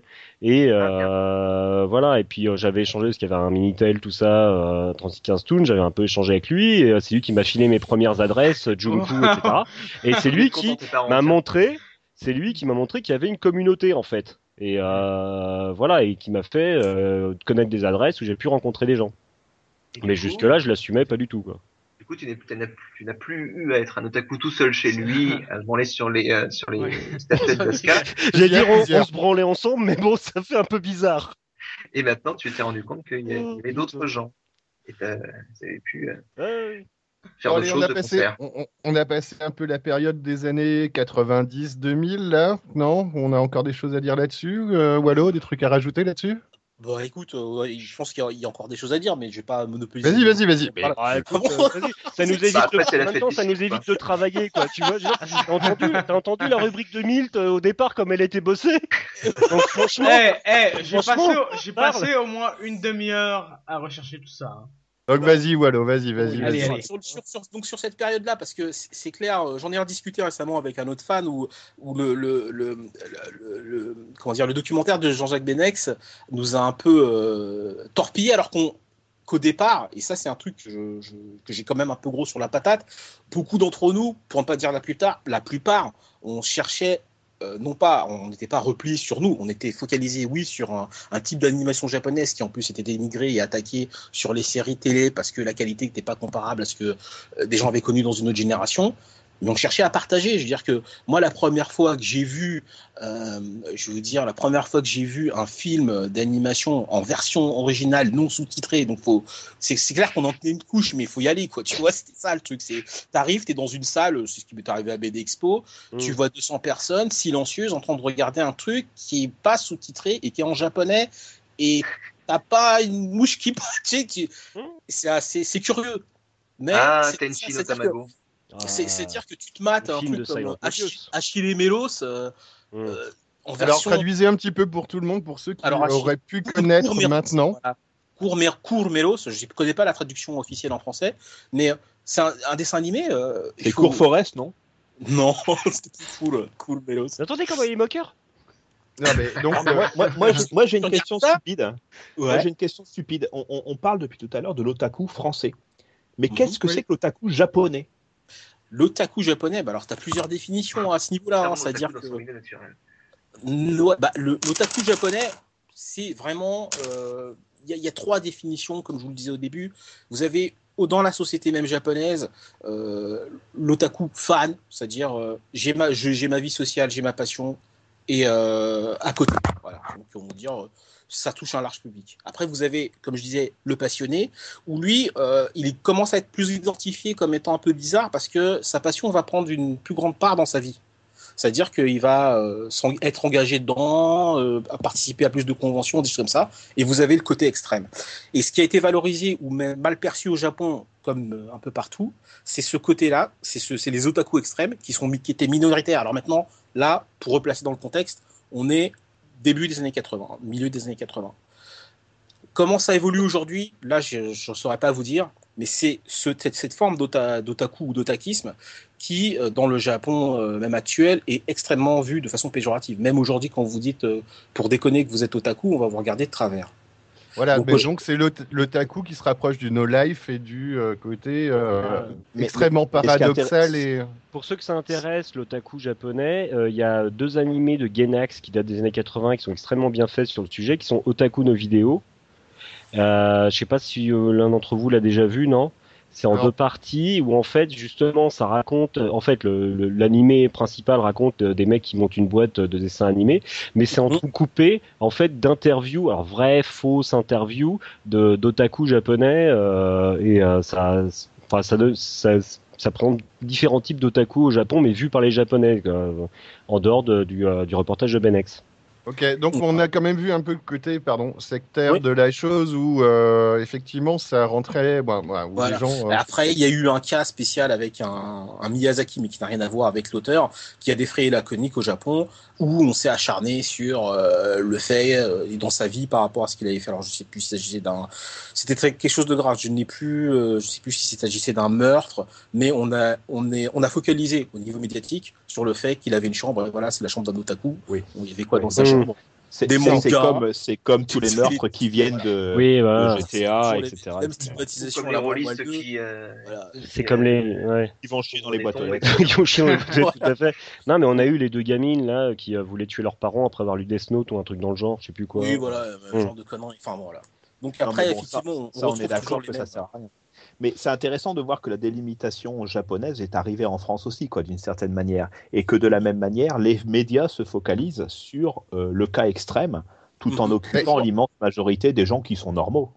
Ben, elle, est un peu elle est un peu arrivée justement avec le fameux euh, documentaire de Benex qui t'a monté, qui t'a montré tous les extrêmes et qui t'a pas montré ce que pouvait être la vie d'un otaku quotidien. Il t'a montré ben, euh, des otaku nazis, euh, des otaku euh, qui. euh, Otaku no life en fait. Le terme est maintenant. Voilà, c'est France, ça. Je pense à peu Mm. près, euh, à peu près identique. Les otaku, un otaku Ouais. c'est un no life. Mais, mais c'est intéressant de voir que le grand public, finalement, euh, a eu comme vision de l'otaku l'extrême. Tout à fait. C'est oui, c'est Ah bah comme. oui. euh, Ben oui, ben c'est- normal. Je je sais pas, je je sais pas si, euh, si Yuki veut nous parler de son film là maintenant, mais c'est vrai qu'on a, on a la même chose pour tous les autres. Bah si, tiens, vas-y. C'est en plus c'est la bonne période niveau chronologie parce que on, on repartira un tout petit peu après là euh, sur les années 2000 parce que là on est resté pas mal sur les années 80, 80, 70, 80, 90. Euh, Reparle-nous un petit peu de ton film. De, de, mon, de mon film, je ne l'ai pas fait, hein, je, je tiens à le préciser tout de suite. tu, tu pourrais, tu pourrais. The Revenge of Nerds. Revenge of the Nerd, tout à fait. Nerd Excusez-moi. Euh, Revenge of the Nerd, c'est un. j'ai- j'ai- Je l'ai, je l'ai euh, sélectionné parce que ça, ça vient un peu aux origines.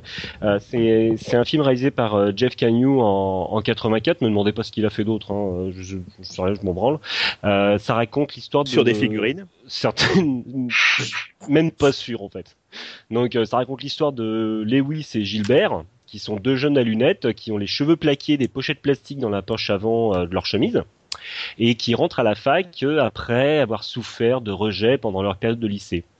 Mais en fait, ils sont ils rentrent dans des, illusions parce que comme au lycée, en fait, ce sont les joueurs de foot et les cheerleaders. Qu'est-ce que c'est une cheerleaders, Meryl? Une pom-pom girl. Merci. Voilà, qui sont, qui sont au sommet euh, de, de, de l'échelle sociale.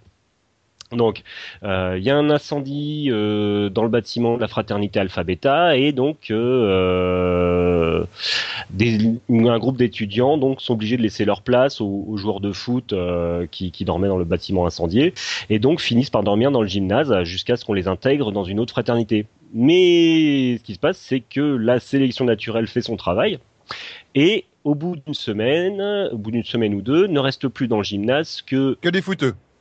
Loupé. loup- loupé. Donc on a euh, nos deux nerds. Il y a un drogué, un drogué, un homosexuel, un gamin surdoué, un roumiope, oui, cumule, et un japonais. Justement, on y revient.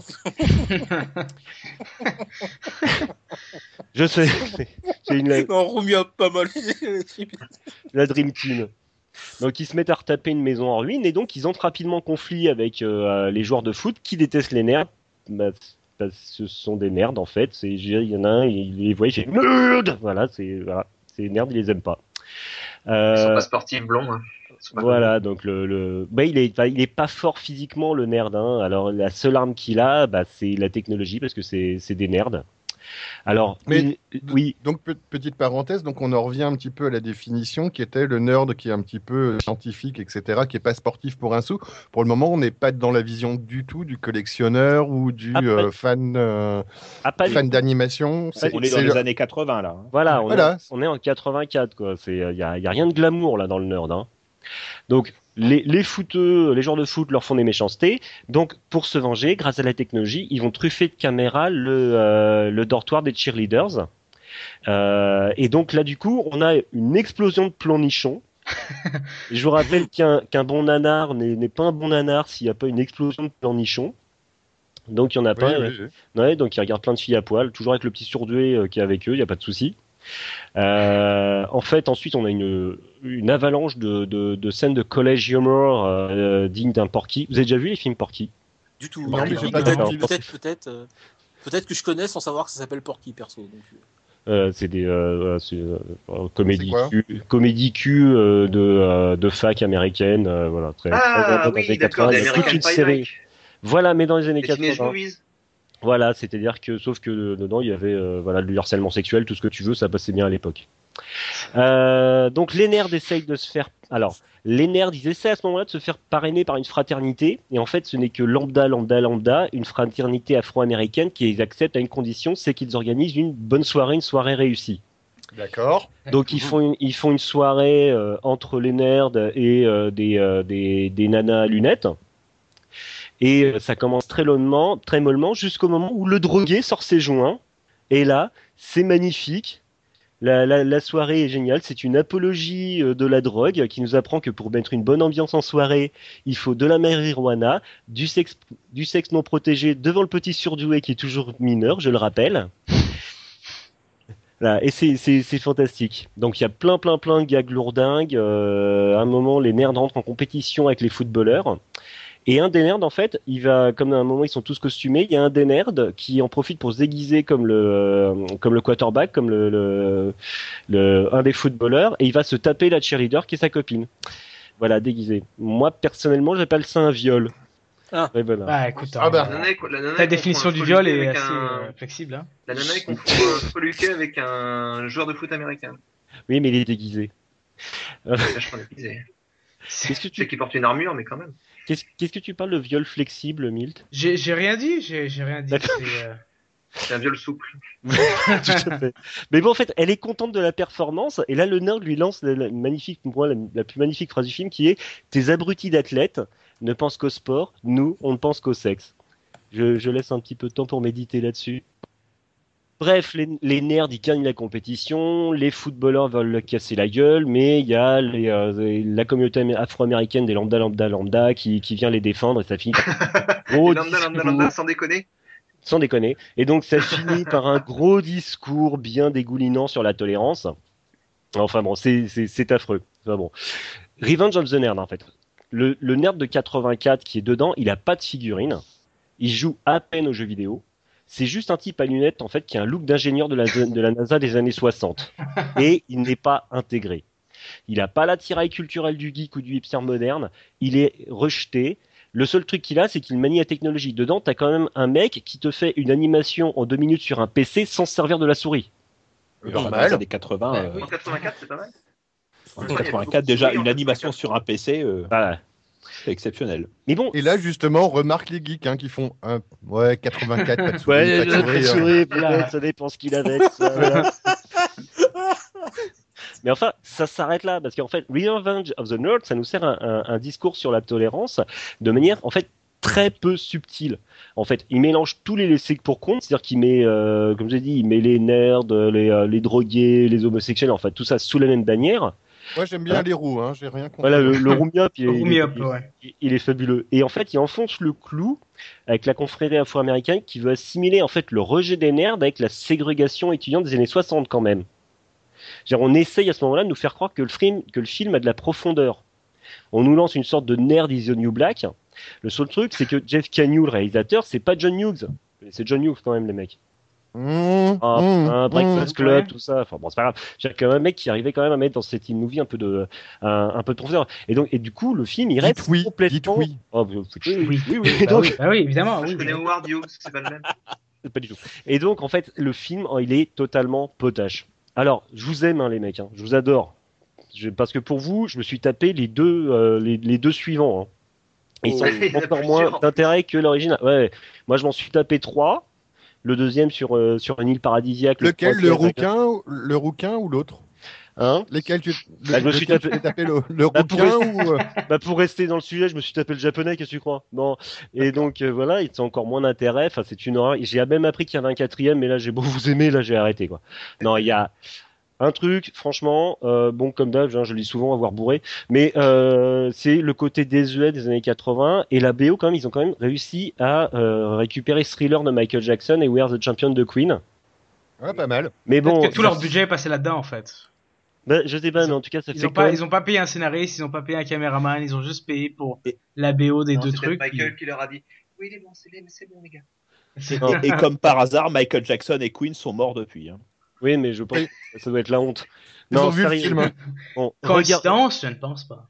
regardez pas ça, franchement. Si vous voulez vraiment voir un film euh, plus sympa avec des losers et euh, qui se passe, enfin qui a une- un, un fort esprit années 80, tapez-vous plutôt Écoutez Napoléon Chaos Theory. aussi. Oui, c'est ça, c'est euh, le prochain film, Chaos Theory The Movie. Tapez-vous plutôt Napoléon Dynamite, euh, vous aurez pour votre argent parce que ça, là, c'est euh, c'est un peu de la merde. Merci. Eh bien, merci à toi. Donc, encore un film qu'on ne reverra pas, moi. C'est c'est magnifique parce qu'il me, il me fait, ma, moi, il me fait ma, si- ma, ma liste de non-lecture ou ma, de non-visionnage, en fait. C'est. Oh, je sais que ce film-là, je le vois passer, je le regarde pas. Euh, pour est rester dans le thème. Sur la TNT, peut-être qu'il passerait ce genre de truc, mais alors. euh, Certainement, certainement. Euh, pour rester un petit peu dans, le, dans, les, dans les fanatiques, mais on- alors là, c'est là où l'émission prend un, un ton euh, pas très drôle. Je voulais que, essayer de montrer un petit peu que les geeks, c'était pas, c'était pas si à chier. Là, on est en train d'accumuler euh, les visions des geeks.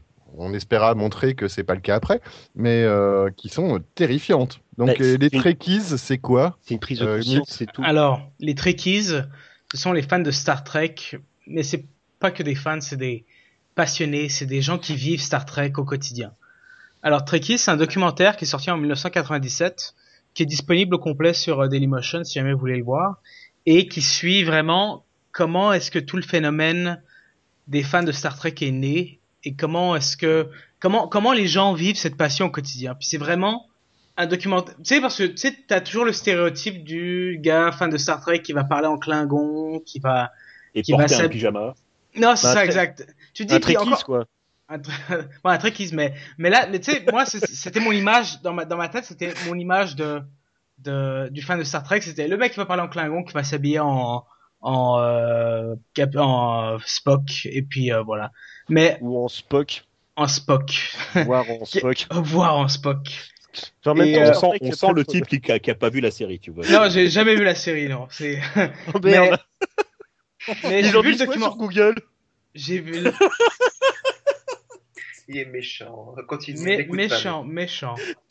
Vas-y, donc, ils, ils vont ils filmer des fans de Star Trek qui vont aller à la- qui sont à la convention de 90 96 je pense et euh, ils suivent des fans qui vivent la vie Star Trek à fond. On parle de d'une part ils filment une policière qui euh, dans son quotidien au travail va s'habiller en officier Star Trek tout en rouge avec le badge et dire que les les leçons de morale de Star Trek vont l'aider à faire son travail de policier. Euh, Sinon, elle fait encore partie des forces de police? Ah, merde. elle fait- Ça s'appelle oui, une non. secte, ça. hein. Quoi? Ça s'appelle une secte? Non, Bah, pardon. ça, on, on dirait presque, hein, parce que c'est vraiment, c'est vraiment un monde à part. Mais Et, il y a euh, une morale dans Star Trek très importante, c'est si tu portes un pyjama rouge, tu ne survivras pas. Voilà. Puis, C'est très euh, important.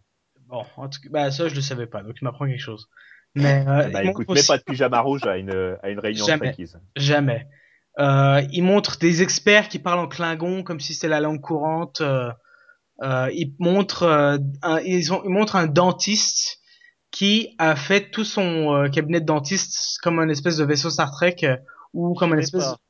Non, mais, mais tu sais, puis ils forcent tous ces, tous ces employés à s'habiller en Star Trek et à plus ou moins continuer à faire la blague, bah pas la blague, mais pour lui c'est une passion et pour son épouse aussi. Donc il a tout un cabinet en Star Trek et il adore ça. Puis tout, il dit oh tous les clients adorent ça, tout le monde vient, tout le monde adore. Et mais c'est puis c'est vraiment, c'est vraiment pour moi ça a été la la désillusion totale parce que je me suis dit ok les fans de Star Trek ce sont des gens qui aiment Star Trek, qui connaissent peut-être toutes les répliques, qui connaissent les grands moments de l'histoire, mais c'est plus que ça. C'est des gens vraiment qui vivent Star Trek au quotidien et qui sont fascinés, qui sont absorbés par ce monde-là. Et j'ai pas envie de dire que c'était effrayant, c'est pas c'est pas le propos, j'ai beaucoup de respect pour ces gens-là, mais Bah, c'est la vraiment policière, elle est armée quand même. Hein. ouais, les- ouais. Le dentiste aussi. il est ouais, il peut faire tous les deux peuvent faire grand mal euh, aux gens autour d'eux. Oh, C'est vraiment, c'est, je me, je me rendais même pas compte de, du monde Bon, dans lequel c'est dans la vie. On va te demander un, un truc où je sais tu as du mal, d'avoir un peu de recul. Oui. Non, je déconne. Euh, est-ce que tu penses que c'est le documentaire qui est fait comme ça ou est-ce que tu penses que vraiment c'est une bande de psychopathes euh, Non, non, je pense- je partout? pense- Je pense qu'ils sont allés voir lesquels les plus extrêmes, évidemment. Ils ont, ils ont pas filmé les, ils ont pas filmé les fans euh, de la semaine dernière, disons. Ils ont vraiment filmé les cas les plus extrêmes, mais ils ont aussi filmé les gens qui étaient là depuis le début de la série. C'est ça qui est intéressant, c'est les gens qui ont suivi depuis les années euh, 60. Ils sont dans le documentaire, puis Il en reste encore vivant, lui bah oui. Vas-y, Jay. Ouais. Pardon. Je dis, c'est les anciens combattants, il en reste encore en vie? Il en reste Oh, encore en vie, oui. Tu sais, puis Des gens dans les années 60, oui, bah ça va. oui. C'est pas si lointain que ça, faut pas exagérer. C'est une petite tonne à nos grands anciens.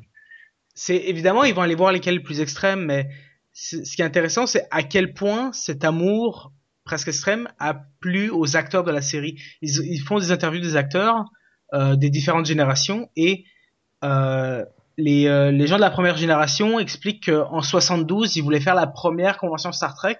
Les fans, les fans voulaient organiser la première convention Star Trek et euh, les acteurs ont dit bah ok, puis ils s'attendaient à peut-être 50, 100 personnes et des milliers de personnes se sont pointées, tous déguisés, tous avec un espèce d'amour et une passion qui est vraiment hors norme.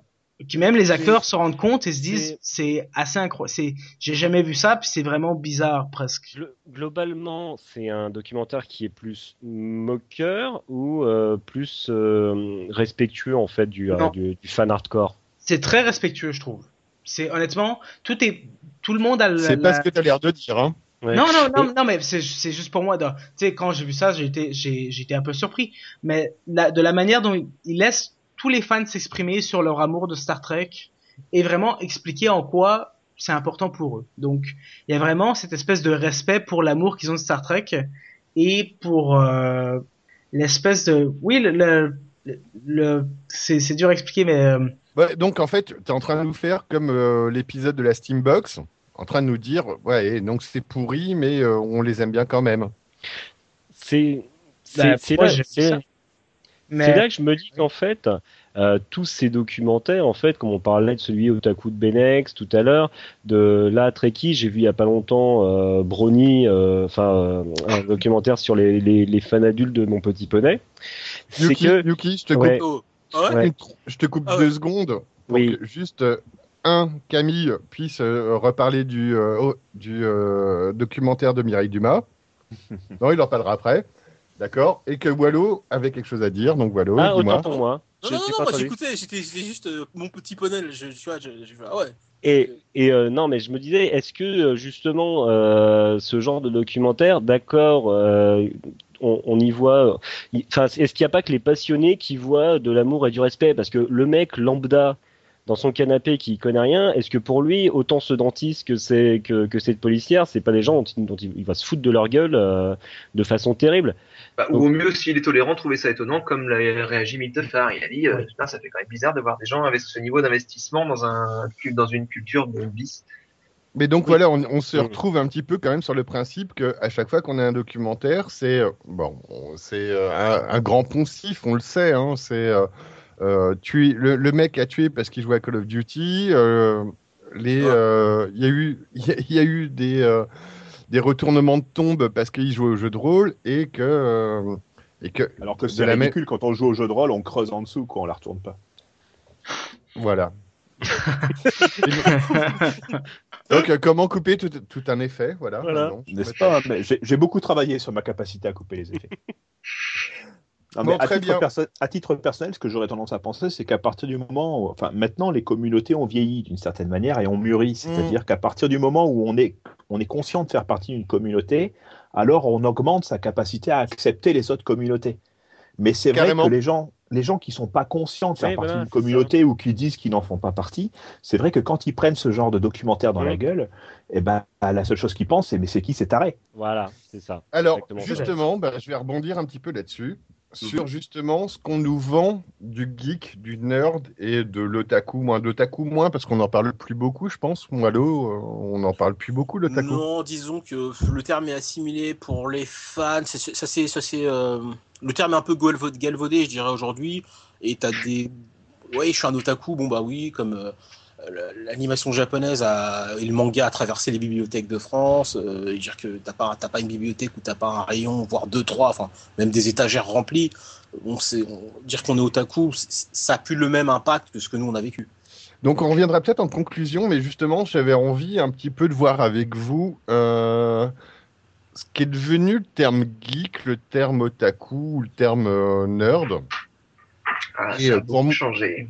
Et pour moi, il n'est pas très très joli. Alors, donc déjà, il n'était pas très joli à la base, même si on a essayé difficilement de défendre un petit peu le côté communautaire, le côté échange, et on l'a peut-être pas assez fait. euh, on reviendra peut-être dessus, on verra. Euh, maintenant, effectivement, euh, se greffe un côté qui est très clairement commercial sur le terme de geek.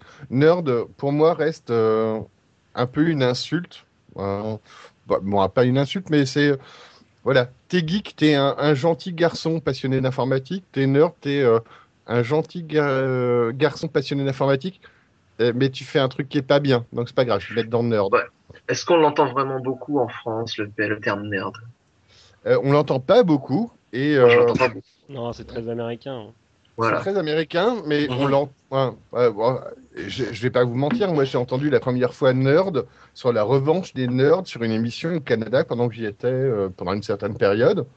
Et euh, qui était pourtant euh, très clairement positive hein, comme émission, mais C'est là où t'as trouvé Milt? Si seulement. il était pas né.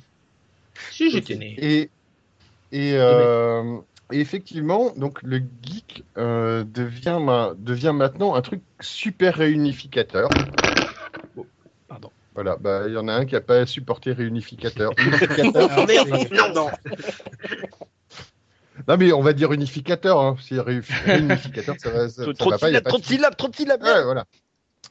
Euh, Il y, a une... enfin, il, y a une... il y a pas mal de raisons assez simples hein, à ce phénomène. Vas-y, Ah, c'est- dis-moi. Simple, Bah, hein, c'est pour le tiens, oui. Pour le terme geek, tout simplement, euh, les gens qui se faisaient appeler geek dans les années, euh, mettons, 70-80, aujourd'hui, ils ont quoi? Ils, ont, ils peuvent avoir euh, 40 ans et euh, c'est eux qui bossent, c'est eux qui peuvent bosser dans la com, c'est eux qui connaissent ce... C'est eux qui sont dans la vie active, en fait. Et que, qui ont le donc, pouvoir vont- d'achat. Mais c'est pas que une histoire de pouvoir d'achat, c'est aussi une question. Oui, qu'est-ce que tu Qu'est-ce que veux dire? Je vais juste rebondir sur ce que dit Jay. C'est euh, les gens qui se revendiquaient. Et je pense qu'à l'époque, les gens ne se revendiquaient pas. Et c'est un des soucis Ah non, qu'on a vrai. maintenant. Je parle pas de C'est revendication. hein. C'est que à l'époque, les gens euh, se revendiquaient pas. Moi, nerd, c'était une insulte. Geek, c'était une insulte. Et euh, otaku, on a eu, euh, on, on a, on a vu que la version en France euh, nous amenait pas sur des trucs qui étaient très très très sympathiques, mais Du que tout. maintenant, euh, bah du tout, mais que maintenant justement, euh, le geek, donc le nerd, est effectivement oublié parce que je pense que ce sera la nuance entre oh là, t'es trop geek, donc t'es nerd, et que et- effectivement, euh, on est rentré dans un monde de geeks. Et euh, le geek me fait très très peur. Donc euh, je vais, euh, moi, m'intéresser 2-3 secondes sur, sur un truc que j'ai vu, qui était censé un petit peu promouvoir un petit peu tout l'univers geek. Et toi, Yuki, tu t'es infligé de voir trois films de The Revenge of the Nerd. Et ben moi, je me suis infligé un petit peu deux heures, deux heures et demie de Cyprien Gaming Show. Non, non, non. Si, si, Ça si, fait ça si, si, j'ai fait. Mais euh, quoi alors, donc Cyprien, Cyprien, est-ce que vous connaissez le mec qui faisait des vidéos un petit peu sur le net euh. Ouais. de, Ah, de- ouais. de blagues à la genre bref Eh ben, il Ouais, était, il était pas trop mal là-dedans. Et après, il, s'est décidé à faire, euh, bah, je vais faire un Cyprien game, show. Donc, euh, bah, je vais présenter des jeux et puis euh, je vais être, je vais avoir un pote avec moi qui va présenter des jeux euh, sur le net, sur YouTube. Et puis, ça lui a pas suffi, il a fait, je vais faire un show. Il a fait un show au Grand Rex quand même, hein, l'air de rien. Le Grand Rex, c'est pas rien, c'est pas une petite salle. Avant, il le faisait où son show? Euh, dans Ah, sa chambre. Au grand Ouais. tyrannosaure. Le grand. Oh, putain. Après, il y a le grand.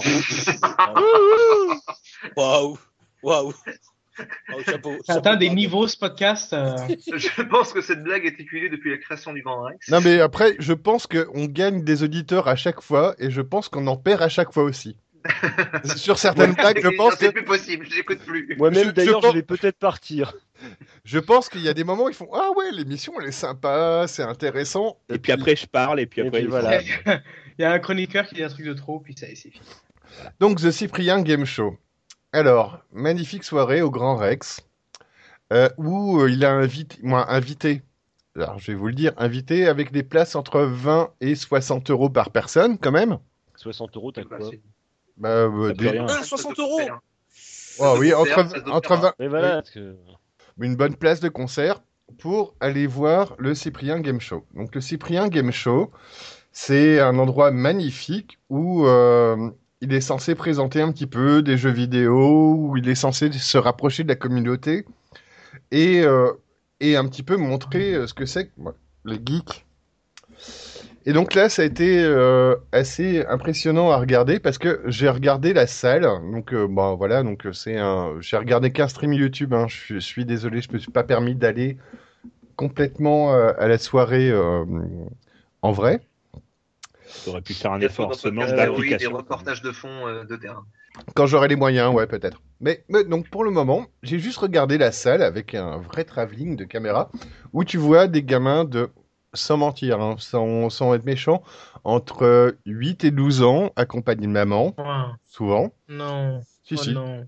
très clairement. Oh non. Et C'est un peu C'est notre sûr que public. c'est sans mentir là ou... Eh non, non, mais vraiment sans mentir. Et après, je pense Ah que. Bah, très franchement, je pense qu'en fait, les gens qui avaient pas de thunes, donc euh, les, euh, les 16, 20, 25 ans, ils devaient se retrouver euh, à perpète dans, le, dans, dans les hauteurs du Rex. Et donc, on les voyait pas. Mais, euh, Hmm. mais effectivement, les premiers rangs, c'est des gamins de 8 à 12 ans avec, avec maman à côté. Donc après, pourquoi pas? Ah. non, après, pourquoi pas? Moi, ça me dérange pas sur le principe que euh, on a, moi, moi j'ai vécu des shows de Dorothée, donc avec des shows de Dorothée, c'était rigolo. On montrait des points ou Chantal Goya, on montrait des pandas euh, qui dansaient, euh, qui dansaient dans la dans la forêt. C'était très bien. Sauf que là, la première blague que j'ai vue, c'est qu'ils ont fait, ok, alors euh, vous êtes, euh, vous êtes, vous êtes bien au Grand Rex, ouais. Eh bien, on va vous montrer la démo d'Assassin- d'Assassin's Creed Unity. Assassin's Creed Ouais. Unity. Oh non. Peggy 16 Euh, Peggy 18. Peggy Oh 18, non. Unity Euh, Ah, ils ont non. monté d'un cran. Ah, Pe- ouais, bah a priori Peggy 18. Ah oui. Oh non. Et donc, bah, grosso modo, on te montre, oui, regarde, c'est vachement joli. On joue à la démo. Voilà, voilà. Jouer à la démo, c'est un peu le terme, c'est que euh, il nous remontre la démo filmée qu'on a vue à l'E3 il y a deux mois avant, mais ils font, bah, ils jouent avec la manette. Donc euh, je sais pas, il y avait peut-être une disconnexion avec la manette, Bon, ça marchait pas, donc euh, le personnage avançait tout seul. Et euh, Il fait semblant de jouer à la démo, c'est ça? Mais voilà, c'est ça, il lance une vidéo. Oh non. manette. Il fait du playback de jeux vidéo, c'est ça que tu es en train de nous dire? je ne l'ai pas dit. Mais bon, ça Ah. ressemblait quand même un petit peu. Bref. Bon, bah, il y a Milt depuis tout à l'heure qui est bloqué sur oh non, oh non, oh non. Alors fais-le encore. Non, mais c'est, tu sais, tu sais quand, tu quand t'as, cette espèce de bouffée de chaleur d'un truc qui Quand est t'as vraiment, 12 ans, vraiment Quand t'as Et 12 rangeant. ans, C'est Oh, l'amour, ça. Milt. quand t'as C'est 12 pas ans, la- non, t'as envie de la faire un vrai mais- jeu. Oh merde, déjà. déjà. Et donc, et donc tu te balades, tu te balades sur les murs, blabla, et puis oh, la foule, oh c'est beau, Mais vraiment le jeu est super beau. Et à un moment, Cyprien, on- donc euh, qui était habillé en Marie-Antoinette, euh, bref, euh, je vous, je vous passe le, le, le, Pourquoi le dé- le Ah, c'est dans décorum, contexte. je vous, je vous passe le décorum à côté du début de la soirée, bref. Non, non, mais, Et non, qui mais fait- c'est quoi le trip, euh, c'est, quoi le trip Ah, Marie-Antoinette? il- euh Il joue à Assassin's Creed Unity, Unity, qui se passe en France Ah, pendant la révolution, ok, donc Marie-Antoinette, Voilà. c'est limite. Il Et donc- au courant D'accord. comment elle a fini, Marie-Antoinette, là, à tout hasard Et donc, et donc, attends, parce que moi je suis pendu à tes lèvres. Et Ouais, donc, donc- il a été en Marie-Antoinette et Bah, Attends, s'il si, s'il se met à parler, tu vas te casser la gueule si t'es pendu à ses lèvres. D'autre part, Pendant- euh, pendant la révolution, on ne pend pas, on décapite. Pendant, ouais, non mais il décapite en plus. Hein. Vas-y, vas-y, Chaos, vas-y. J'ai, euh, j'ai- mal utilisé mes Ils termes. écoutent pas. à un moment, ils arrivent où il y a une mission d'assassin et il doit tuer un mec. Et là, Cyprien, il fait Je le tue ou je le tue pas? Il, a, il regarde la salle, il fait Je le tue ou je le tue pas? Et t'as toute la salle qui a à peu près 12 ans d'âge qui fait Tue-le, tue-le, tue-le. C'est Voilà, une, cour- bah, cour de récré dans le 93, ça. c'est- C'est ça, bah, ça brosse bien le, le portrait du geek, euh, du jeune geek actuel. Oh, Et donc, ça, famille de France a dû se pisser dessus. ça donne bien le niveau. Mais moi, où je me suis fait un souci, c'est quand même que gamin, 12 ans, il fait Tue-le, tue-le, tue-le. Maman à côté doit faire euh, Putain, je vais acheter Et le jeu. tu le, tu le, tu le, pareil. Je vais, je vais, je vais- Je vais acheter le jeu à Noël quand même. Mais bon, ok, passons. Donc, ben voilà, ça commence là-dessus. Ça commence sur un jeu 18 qui est orienté pour des, ben, ben, qui est, qui est orienté pour des gens 18 et qu'on monte à une salle de gamins. Et après, euh, tout ce, moi, à, à savoir d'ailleurs que ce jeu était livré par Ubisoft en avant-première pour montrer comment le jeu il était bien. Donc, euh, Mhm. en plus, c'était de la publicité. Bah, en même temps, c'est de la com, oui. Mais C'est de donc, la com payante. C'est de la C'est com de la payante. pub payante. C'est de la com payante, mais que les gens, ils ont payé pour rentrer pour voir. Moi, c'est un petit peu. 60 euros pour de la pub. c'est pour voir le show. Oui, mais moi, à la base, moi, je vois une pub, j'espère pas payer pour voir une pub. Mais bon. Mais je pense que, voilà, il a Ah ses oui, il a fans. pas critiqué le jeu, c'est ça que tu veux dire. Je pense qu'il y, a des- il y a des gamins, bah, ils sont fans de Cyprien et ça leur fait plaisir de voir Cyprien Ah, sur mais, scène. ça. mais alors, attends, c'est juste, c'est juste ça, en fait. Je veux juste Non, en bah venir là. ouais. Je veux juste en venir là, mais après, je trouve que été très mal mené parce que, effectivement, euh, à, à plein de moments, j'ai l'impression de voir un- un- le show de Dorothée que j'ai vu quand j'avais 12 ans. Parce que C'est ce Et- que j'allais- c'est ce que j'allais dire, c'était voilà. la même chose. En même temps, c'est une icône pour les jeunes, euh, pour les tout jeunes justement, dans un certain contexte donné. À l'époque, c'était l'animation, maintenant c'est le jeu vidéo. Et voilà. j'ai aucun souci là-dessus.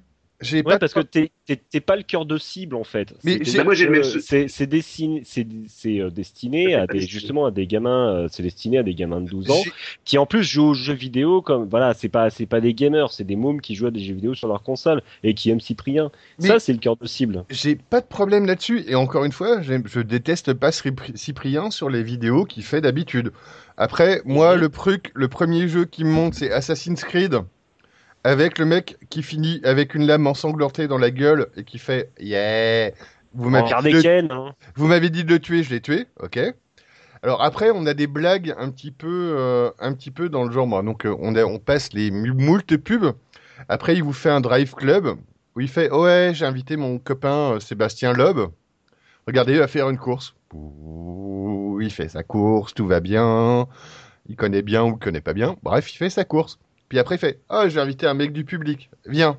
Et tu vas faire la course contre Sébastien Loeb. Donc euh, déjà, moi, Mhm. euh, moi faire la, la course contre un, contre un pro, moi, j'ai envie de dire, euh, je serais peut-être pas très Champion- per- Sébastien Loeb, champion de rallye, hein, je précise Ouais, pour les gens ça. qui Ouais. euh, sont restés dans leur caverne et n'ont pas la Ah, on, on avait bien, nous on avait bien Télévisateur 2 où Cyril Drevet foutait une branlée à un gamin de 12 ans toutes les semaines Ouais, Moi mais, j'aimais bien Télévisateur Daytona 2. USA. Mais donc là, le mec, effectivement, il fait, bah alors là, tu vas suivre Sébastien Loeb, ok. Et Cyprien le traite de connard pendant tout le trajet. Il fait, mais t'es nul, mais c'est quoi cette courbe? Mais pourquoi tu freines pas? Mais pourquoi t'avances pas? Et pourquoi de machin? Et bah, déjà, bah, sur le, sur le, le Ah non, il le traite de connard. J'ai- Il a dit connard, sérieusement là ou- Non, il le traite pas de connard, mais il lui fait Mais tu joues Ah. mal, mais tu joues vraiment comme une brêle. Ok. Et euh, tu. bah, De de l'humiliation publique. suis en- quoi. Ok. Mais- c'est juste. Et, et le gars a 12 ans. Bah, le gars, il, Le est, gars qui joue à 12 ans. ouais, il a 14 ans, allez, du plat. Ok, ouais. bah. Et après, il l'invite. ma- ma- Et après, tout le, le reste du, euh, du show est un petit peu comme ça. C'est oh, regarde, on va dropper un petit peu une publicité. Ah, il y a The Evil Within qui sort. Putain, mon truc. Vous avez- oui, oui, bien pour un public de 12 ans. Voilà, c'est ça, montrer, montrer euh, The Evil Within à un public de, de, de 12 ou de, de- entre. Mais en plus, 12, c'est la, la fourchette hausse, quoi. Enfin, haute. Donc, euh, hop. Bon, bref, qu'est-ce qu'est-ce que tu cherches à nous dire là depuis tout à l'heure? Que c'est nul de la merde. Ou est-ce que, ou est-ce que ça a un rapport avec le geek? Eh Ben alors, que Chaos s'est engagé directement chez Famille de France après avoir vu ça. Ben non, ouais, mais que, que je me dis que là, maintenant, le public geek, qui est ouvertement, commercialement euh, donné sur le geek, c'est une tranche d'âge qui est euh, 8-12 ans et qui est pas, moi, qui est pas le, le- ce dont on parlait, qui était le passionné ou ce qui aimait bien, moi, le mec qui aimait bien quelque chose, C'était orienté geek ou, or- ou orienté fan de Cyprien? C'était orienté fan de Cyprien. Les mecs, ils avaient, quand ils ont acheté leur, euh, leur passe pour entrer, un, un pistolet Nerf, rien que pour tirer sur le mec pendant une animation du truc. Donc, pour moi, c'était, moi, c'est pas détestable parce que ça peut être euh, du, moi, du Dorothée et on en a bouffé et après, euh, elle nous a vendu ses, détestable aussi, Dorothée. hein. elle nous a vendu ses albums, ses programmes, tout ce qu'il y avait derrière. C'était détestable aussi de la même façon. Ouais, De ouais. la même façon que Cyprien est détestable. Mais Ouais. que en plus, il s'approprie, et euh, là, vu le nombre de views qu'il fait euh, sur YouTube, il s'approprie le monde geek sur un truc qui est Mmh. purement. Dans sa tranche. Eh, dans sa tranche d'âge. Hum. Dans la tranche d'âge qu'il vise. C'est- ça qui t'embêtait, quoi. C'est l'appropriation du monde geek par rapport à, à la- Ouais. l'image que lui il, il renvoie de Cyprien. Enfin, c'est la- l'appropriation du terme sur lui. Bon, Ben ouais, c'est ça, mais c'est un petit peu comme euh, Penex a pu à un moment faire. Regardez, les geeks, c'est ça. Et lui, il a montré que les geeks. bah, En fait, tu, en fait, tu, voilà, tu as peur qu'en fait le geek soit assimilé à un type comme Cyprien, un peu Non. comme euh, parce qu'il y a, il y, a, il y a un cas aussi, parce que c'est un, c'est un type adorable, hein, c'est avec qui euh, j'ai j'ai encore des contacts, mais l'image que la télévision a donnée euh, TF1 Euh, de, ouais. de Sébastien Jarry, qui est un- tiens, j'arrive, je savais Quel- que t'allais quel- parler. qui est un type adorable, hein, c'est un J'ai essayé, essayé le- d'éviter, hein, pourtant. Mais le, non, non, parce que c'est un type adorable ce mec, mais euh, Mhm. les- la, la télé française en a donné une image vraiment détestable et il s'est fait détester par toute la communauté euh, animée de l'époque. Et euh, là, c'est un peu ça, quoi. C'est Oui, que, mais il n'est pas sous, de sous le donner. même euh, feu des projecteurs non plus, et lui le cherche Euh, très clairement, ouais. Mm. je pense. C'est qui Sébastien Jarry? C'est une question. C'est un Ah. truc très drôle parce que quand tu l'entends, eh ben, j'arrive. Oh, putain. Merci. Et il nous faut un Ah, ça- choupi, il nous faut un choupi Ah, game ouais. show. Ah, mais carrément. moi, je... Ah, moi, je, je vote pour. J'ai dit, je, je vote. voilà. Moi, Qui je est Sébastien Jarry je m'abstiens. Qui est Sébastien Ah, c'est un type très drôle et- c'était un fan d'animation euh, qui, euh, je ne sais plus dans quelles circonstances, s'est fait inviter dans une euh, dans une émission de télé euh, TF1, Il y avait- genre truc télé. Dumas. Dumas. Ah, mais Peut-être, ouais, il, il a fait, il a fait. euh, puis un autre, Sûrement même.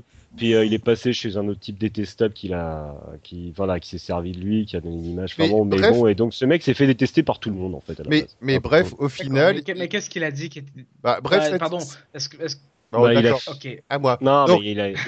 Ah, moi, donc c'était l'otaku de base, effectivement, qu'on a pu Oui. caricaturer pendant, tout, euh, pendant toute l'émission, et euh, qui, au final, était un vrai passionné de Japon, euh, un vrai, et qui, maintenant, est marié à une japonaise, vit au Japon, etc. Donc, comme quoi, c'est pas complètement euh, incompatible avec la réalité, ça peut se passer. Ce mec-là euh, moi, et en plus, j'en connais plein d'autres, a vécu de... euh, de sa passion. Donc effectivement, il a aimé l'animation japonaise. Il a aimé le Japon par extension, je pense. Mais maintenant, effectivement, bah, c'est un mec qui est marié, qui est marié à une japonaise, qui vit au Japon. Et effectivement, c'était un peu la personne qu'on montrait. Bah, tu vois, regarde, on parlait tout à l'heure des, des rôlistes qui montraient du doigt, du doigt les otaku euh, qui étaient euh, oh là là, ils regardaient ça le truc. Bah, on le montrait parce qu'il était plus otaku que les autres. Bon, au final, il a réussi sa vie. C'était un mec, c'était un mec, euh, c'était un otaku normal qui euh, qui s'est fait manipuler par des journalistes avec des questions fermées et du coup n'a pas su défendre son beefsteak et pas communiquer la passion. du montage, Et et du- pour un con. Et du montage à la con derrière. Ouais, c'est ça, ouais. Ça. Bon, tout à fait normal, je dirais pas jusque-là, mais euh, d'accord. Mais passons à un autre sujet. Et Cyprien Game Show. Bah, le Cyprien Game Show, ben voilà, moi, c'est euh, ce qui me fait un petit peu peur, effectivement, sur euh, tout, tout ce dont on a parlé, c'est l'appropriation des gens du terme geek, du terme nerd. J'ai pu lister un certain nombre de d'émissions, donc il y a Passe-moi le geek, plus ou moins geek, Geeks Nerds. Bon, après, on a la, la série qui a, qui a fait parler un petit peu de ça, c'est euh, The Big Bang Theory à la base, qui est pas, qui est pas forcément Ah. dégueulasse. À la Et- base, non, c'est encore À plus la, base, à la base, elle est pas dégueulasse, mais elle est devenue vraiment dégueulasse. euh, Ah oui, la série. Non, la série, la série. au départ. Mais on Oui, a, au départ, elle était marrante, mais mais on, a- quoi après trois un geek saisons. euh, on a The Un Beauty geek, and un the geek Geeks. maintenant, un geek c'est quoi maintenant Alors avec la- l'acceptation moderne, c'est quoi un otaku C'est quoi un nerd? Parce que Mais en fait, parce, parce que euh, moi j'ai vu passer des t-shirts euh, I'm a geek ou euh, ce genre de choses, tu vois. Donc, En fait, geek, par des aujourd'hui, gamins de 12 ans. dit qu'aujourd'hui veut plus dire grand chose dans le sens où euh, à l'époque c'était des gens qui manipulaient la technologie, l'informatique, qui avaient une certaine culture euh, pop bis euh, et qui donc se démarquaient parce que c'était pas du tout grand public. Aujourd'hui, tout le monde a un ordinateur, tout le monde utilise des tablettes, des iPhones, des smartphones, tout le monde baigne un petit peu dans la technologie. Tout le monde a une culture, un minimum de culture geek parce que c'est devenu grand public euh, depuis le Seigneur depuis Harry Potter, depuis la science-fiction, la science-fiction qui revient au cinéma. Qu'est-ce qui se passe? Même les comics sont arrivés au cinéma. C'est donc tout ça, c'est maintenant devenu grand public. Le geek, c'est mainstream. Donc le Mm. geek, c'est tout le monde aujourd'hui. Ce n'est geek une frange particulière de plus. la. Le geek, geek n'existe plus. Voilà. le geek n'existe plus à mon sens. Comme l'otaku finalement. Bah, c'est un petit peu ça. je Non, parce que l'animé, ça reste, ça reste quand même une- une- un peu plus, euh, un petit peu moins grand public que. ça Tout le monde ne regarde pas un peu- dessin animé euh, Ouais. japonais. euh, Laissons parler Wallo. Non, je dirais que ça, ça reste un peu à part, mais c'est moins, euh, comment dire, c'est moins stigmatisé qu'avant. Ça, c'est une réalité. Ça reste un petit peu à part, mais c'est après c'est aussi générationnel parce que tu as toute une. J'ai envie de dire que nous, notre génération, elle a préparé le terrain pour ceux qui arrivent, qui sont arrivés après et qui ont grandi avec le truc. euh, où tout était déjà, euh, comment dire, le, le terrain été déblayé, et puis aujourd'hui tu portes un t-shirt otaku, on va, on va pas te dire, euh, ah, t'es un fan de dessin animé, tu regardes ces conneries. Non, c'est euh, ah bon, pour eux, ça va être en gros, c'est ah, t'aimes bien les mangas. Voilà, tu regardes des mangas où tu, tu c'est même pas ton lit. Enfin, ça fait tu regardes des mangas Voilà. comme le tu vois, c'est c'est c'est tout est mélangé. En fait, c'est dire que même le terme manga a été assimilé à, à comment on appelle ça À l'animation euh, à l'animé com- complètement. Donc maintenant, c'est c'est euh, voilà dire que euh, pour même les gens en général, quand je leur moi je leur dis ouais j'ai vu des mangas, Ah, oui oui j'ai vu le manga de ça qui passait. Bon, je, je lâche l'affaire parce que j'ai pas envie de faire leur éducation à ce niveau-là. Mais euh, donc je dis oui oui voilà. Tu vois.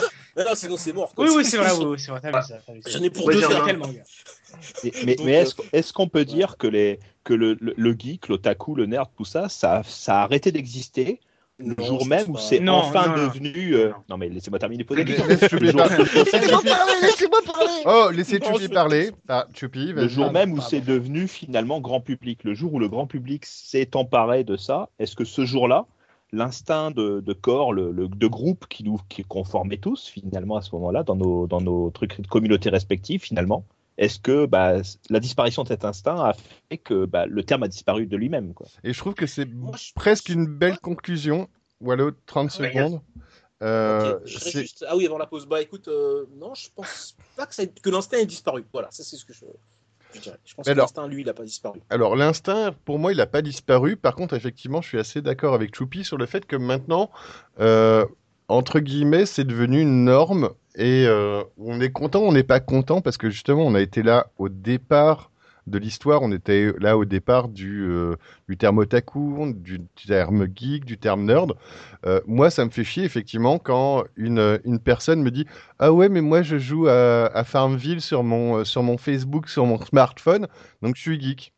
Ouais, ça me fait chier quand je croise mon voisin qui me fait Ah putain, vous êtes informaticien, mais vous bossez sur des serveurs, vous êtes geek.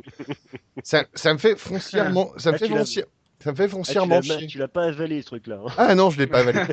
très clairement, très Remets les, Ah, les penses encore, hein, hein, tu penses encore. Il très suffit de clairement. remettre les choses dans leur contexte. hein. Quelqu'un Mais- qui joue à un jeu vidéo sur, euh, sur un, comment dire, sur une, un truc communautaire sur Internet, comment on aurait appelé ça dans les années 80-90 Très clairement, qui- justement. Oui. Bah, moi, pour moi, ce qui fait quand même la, la- la- une certaine différence qui reste, c'est qu'il y aura toujours un petit groupe, euh, ce que je vais appeler, excusez-moi du terme, des enculeurs de mouches. C'est-à-dire que euh, qui vont non seulement euh, jouer à un jeu, mais pour qui ça sera pas simplement un jeu Nintendo, ça va être un jeu. Ils vont savoir que c'est euh, Shigeru Miyamoto, euh, qui a bossé dessus. Il va savoir que Ah c'est bah pas oui. sur la Nintendo, mais sur la Wii U. Ah bah oui. Voilà, et qu'il y aura toujours des, des mecs qui vont aller un peu plus loin et qui euh, vont euh, s'intéresser à ce qu'il y a derrière, et c'est là où en fait va rester cette différence. Voilà, Des gens plus is not sûr. dead. Donc des passionnés. comme le Et- punk. Mais donc des passionnés, et euh, si on doit conclure un petit peu quand même sur toute cette histoire, c'est des passionnés, oui, qui aiment quelque chose, qui aiment être précis. Donc on va retrouver quand même les termes du euh, énoncés par, euh, par Milt au tout début.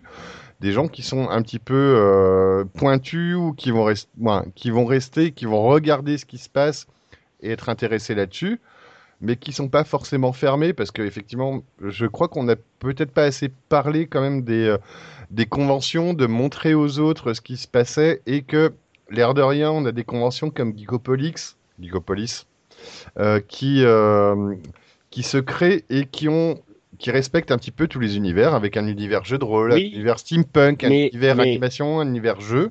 Ah, Ça Mais ressemble la- à mais rien, la un truc grosse- aussi, mais la aussi grosse- vaste. Mais voilà, mais parce que la grosse différence, c'est que les, les conventions qu'on connaissait dans les années 90, euh, il y avait que des gens qui connaissaient et qui étaient pointus qui y allaient, tandis que les une convention moderne, je sais pas, mais les trucs genre Japan Expo, t'as des euh, t'as des grosses affiches en 4 en 4 par 3 dans, dans, dans le métro, dans le RER, c'est-à-dire que euh, tu vas avoir d'un côté des tu vas avoir des gens pointus qui vont y aller, mais à côté de ça, tu vas avoir euh, euh, gamine euh, qui habillée en soubrette qui va y aller accompagnée de maman quoi.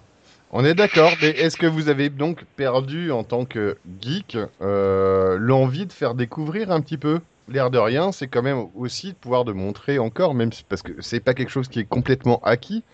Euh, On avait besoin, on avait besoin de conventions avant Internet parce Mm. que on ne pouvait pas se rencontrer. Hum, hum. Aujourd'hui, quoi que tu fasses, tu peux avoir du lien. T'as pas ça, besoin de la convention pour Quelle que soit ta passion, tu, peux, Parce tu que pourras trouver un forum a- qui en parle sur Internet. Voilà, et il y a beaucoup de conventions, excusez-moi, c'est un peu une sorte du marché de Noël du, euh, de, la bande dessinée japonaise où euh, voilà, où t'as que en fait t'as surtout beaucoup de mecs qui viennent vendre leurs marchandises ou faire de la pub. La Japan en tête d'ailleurs. À Japan en tête, tout à fait. Si je peux ajouter un truc, c'est, je pense que d'un point de vue, bah, bah, j'ajoute un truc à la fin, je suis vraiment désolé. Mais non, Euh, tu fais bien. Tu Donc veux, moi- tu moi, veux j'ai le un- mot de la fin, Milt, je sens bien. non, tu veux je, le je mot veux pas le mot de la fin. Je veux pas le mot de la fin, mais c'est, surtout de continuer à discuter parce que ce sujet-là, c'est intéressant. oui, c'est ça. C'est surtout que, parce que moi, j'ai un petit frère qui est passionné d'informatique, qui est passionné de, qui est passionné de Linux, et je pense que la différence entre euh, votre époque et la sienne, euh, c'est, faut pas vous mettre à 40 ans de différence. Oui, mais- c'est bon, vas-y. Toi, t'as le cul entre deux chaises, de toute façon. donc. Vas-y, Euh, c'est que lui est vraiment, c'est, c'est que c'est vraiment accepté en fait dans son, dans ses cercles sociaux. C'est Ah bah oui. vraiment, euh, c'est à 100% genre, ok, tu programmes sur Linux ou tu fais des trucs sur Linux, t'es pas vu comme le mec un peu bizarre, t'es pas vu comme le mec qui est euh, à part. Vu comme l'idiot du village, Je suis comme c'était le cas ingénieur informaticien. Et c'est- Aujourd'hui, non, mais ça- qu'aujourd'hui, tout simplement, les ingénieurs informaticiens gouvernent le monde d'une certaine façon. Tout à fait. Ils font partie, de, ils font partie des gens qui maîtrisent une des, une des composantes de, l'une- de- de- du monde moderne. Donc forcément, ils sont plus du tout à la ramasse, comme il était à une époque où personne n'utilisait l'ordinateur et tout le monde s'en foutait. Oui, C'est tout vrai. à fait. Mais, Et donc, est-ce que justement, euh, ils sont considérés comme geeks ou pas? Mais c'est le terme geek ne veut plus rien dire vu que c'est mainstream. Bon, voilà. ce Donc, niveau-là, ouais, effectivement. Si tout le monde est geek, plus personne ne l'est. Enfin, on va pouvoir conclure là-dessus. Je- Et d'ailleurs, hein. alors, quel- est-ce que quelqu'un a quelque chose à rajouter? Vas-y, Milt, c'est maintenant ou jamais. Jamais. Vas-y, maintenant. Non, bah non, ça va. Ça va. Ah, ce sera jamais alors. Bah, ce sera jamais. Ce sera jamais. Donc, on va arrêter sur la période un petit peu. euh, Ouais, quand même. Jamais. Non, jamais, jamais, jamais, jamais, jamais. On avait bien dit que le podcast c'était à génial. 4. Hein. Hein, C'était à 4 à la base. C'est ça. Je, je, bon, j'ai une idée pour qui virer, on va voir. Donc, euh, donc après toutes ces belles discussions, on va écouter Yuki. Qu'est-ce qu'on écoute de beau? On va écouter Twilight de Electric Light Orchestra. Eh ben très bien.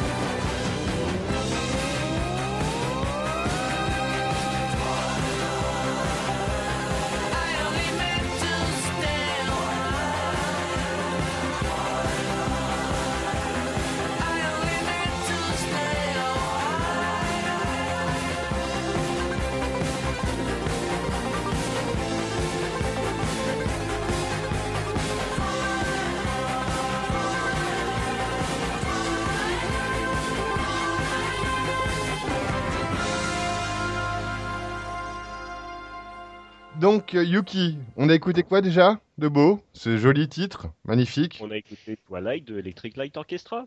D'accord.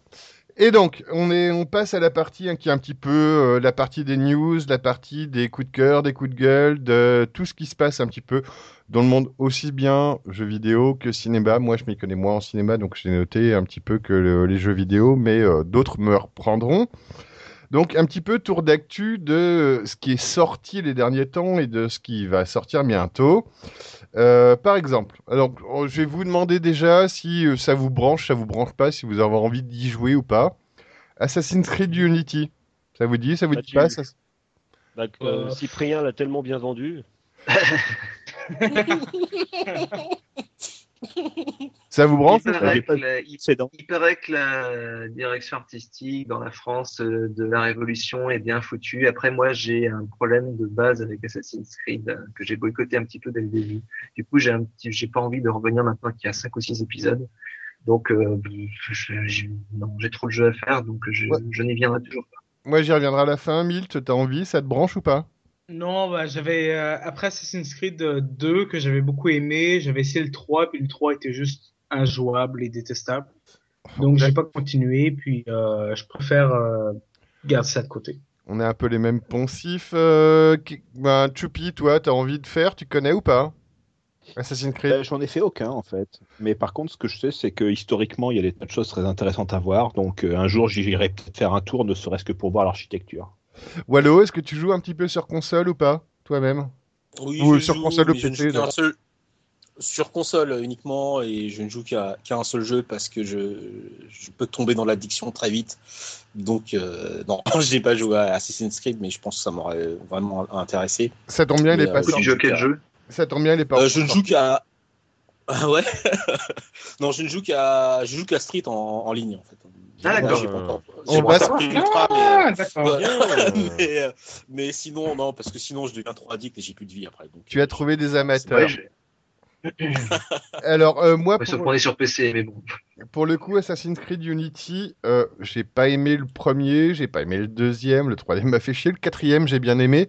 Euh, après, effectivement, de jouer un petit peu dans Paris, ça me branche un petit peu, ça me fait un petit peu envie. Euh, bon, après, euh, ce sera certainement plus tard et ou euh, quand il sera euh, pas cher ou quand on me le prêtera, Ouais. parce qu'on me prête pas mal de jeux en ce moment. Moi, j'aime bien qu'on me prête. Ah bah bah oui, bah oui. Voilà. Donc quand on- prête, euh, quand on te prête toutes ces nouvelles nouveautés qui sortent. euh, voilà, donc si on me prête, si on me le prête, Avec des, des- avec des DRM. si j'y Ouais. joue un, si j'y joue un petit peu peut-être. Euh, donc il y a Assassin's Creed Rogue qui est sorti aussi il y a pas longtemps, euh, qui se joue sur le old gen entre guillemets, donc euh, Xbox 360 et PS3.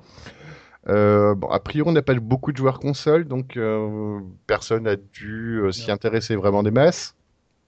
pas vraiment. Alors, Far Cry 4.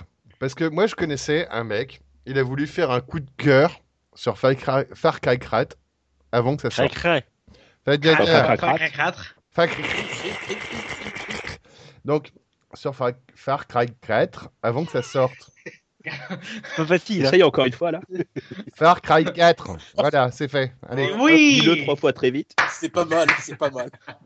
Je suis pas convaincu, mais C'est qui mal. déjà alors qui voulait, euh, qui a fait un coup de cœur dessus avant que ça sorte Vas-y, dénonce-toi. Je sais plus. Je sais Mais, plus. euh, non, c'est c'est moi, c'est moi. Mais euh, le, le pro- parce que j'ai tellement aimé le 3, honnêtement, j'avais j'avais jamais joué au premier ou au deuxième. J'ai joué au 3 pour la première fois de ma vie et j'ai tellement passé de temps sur ce jeu-là.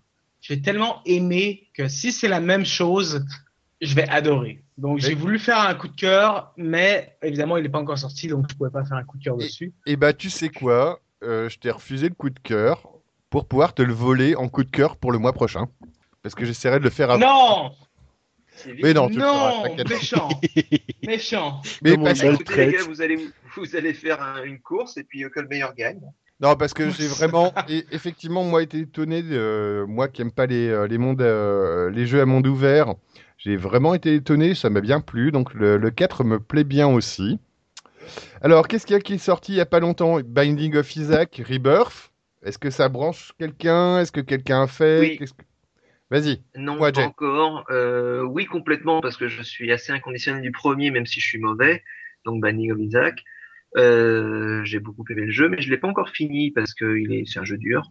Euh, et que je suis pas très bon dessus. Donc euh, j'aimerais bien finir le premier avant d'attaquer le Rebirth, mais d'après les échos de gens qui, aiment beaucoup, qui ont beaucoup aimé le premier, ça vaut le coup. Vous pouvez y aller les yeux fermés. Bah donc moi encore un jeu qu'on m'a prêté un petit peu. euh, J'ai testé un petit peu. Ça change pas vraiment le monde. Ça, bon, c'est pas une grosse révolution, mais il y a plein de trucs sympas. Et puis- les yeux, est-ce que c'est plus facile? C'est un remake en mieux, hein, a priori. Oui, c'est bah, Juste un remake en mieux.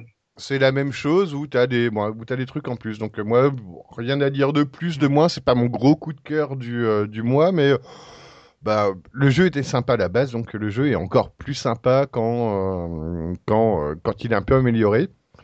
Donc alors attention, Call of Duty Advanced Warfare. Call of Duty? Call of Duty. Call of Duty. Call of Duty. Donc Call of Duty, Après Call of per- Cthulhu. Call of Duty, personne n'y joue parmi nous, c'est ça Voilà, Non. bon, suivant. C'était bien. Bon, un jeu qui parle à... un jeu qui parle un petit peu à plus de personnes, Borderlands pre-sequel. Ah, j'aimerais bien. J'aimerais bien, mais j'ai dû faire des choix ce mois-ci, donc euh, je n'ai pas encore touché à Borderlands plus sequel. Je suis en négociation avec quelqu'un pour ça avoir une nourrir clé. ses enfants, donc. euh, Cette fois, prêter des Je suis jeux. en négociation pour avoir une euh, pour avoir une clé, mais pour le moment, non, je l'ai pas encore, euh, j'ai pas encore touché. Mais donc ça te branche vraiment, t'as envie de le faire. Ah bah ouais, mais moi j'adore l'univers Borderlands. Euh, Là, ça allait encore bien parti dans la frange des connards vu certains personnages et certains arbres de talent. Et tu vas défendre Euh, Jack, le est- méchant. Tu vas défendre Oui, oui, mais c'est c'est ça. Bon, d'accord, ok. Handsome Jack.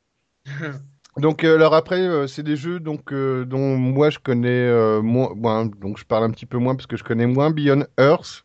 C'est sorti il y a pas longtemps a priori j'ai- testé Beyond Earth un tout petit peu, donc celui-là, je- pour le compte, je me le suis acheté. Pour le moment, il a le défaut d'un comment dire d'un 4X, d'un nouveau civilisation, c'est-à-dire que il n'y a pas d'extension. Donc, euh, donc forcément, il paraît plus pauvre que euh, quand on sort comme moi du Civilisation 5, qui est complet lui pour le compte. Sinon, c'est globalement civilisation, c'est exactement le même principe que civilisation, mais euh, dans l'espace avec euh, une interface euh, Voilà, plus j'allais demander ce que ça science-fiction change. et une ambiance plus science-fiction. Mais Non, non, au niveau du fonctionnement, c'est à peu près pareil. L'arbre de technologie est un petit peu différent, cela dit. Vas-y, Euh, niveau, niveau interface, euh, est-ce que tu passes de, tu sais, quand tu passes, parce que Hmm. dans Civilisation, disons 5 ou 4, tu passais de case en case, est-ce que là tu passes de planète en planète? Est-ce que tu Non, non, passes, non, non, non, sur quand tu, planète. tu, tu es sur une planète, puis après tu peux coloniser avec euh, une autre, avec un vaisseau, une autre planète. euh, Non, non, il n'y a pas d'autre planète. Simplement, tu commences sur une planète et tu restes sur cette planète. Par contre, cette planète a différentes euh, formes de génération. Un petit peu comme civilisation, sauf que là, comme c'est euh, dans l'espace, c'est carrément, euh, c'est carrément euh, bah, de la science-fiction. c'est un Ah, petit peu plus différent. Mais tu D'accord, passes parce pas que de moi, je, planète. pense, parce que, parce que je pensais qu'il y avait comme une espèce de, une histoire de colonisation de planètes. Je pensais aussi, mais non. Mais donc c'est pas une Ah, bah, extension du souvent. tu commences au Moyen Âge et tu finis par euh, dans le futur. Non. En fait, tu commences à la fin du civilisation quand tu es parti en, euh, dans ta fusée en 2050. En fait, tu finis à la fin de la victoire scientifique. Tu commences là où finit euh, civilisation dans la, la victoire scientifique. D'accord. Tu pars euh, donc euh, coloniser euh, Alpha du Centaure. Ah. planète parce qu'il n'y a plus de place sur Terre.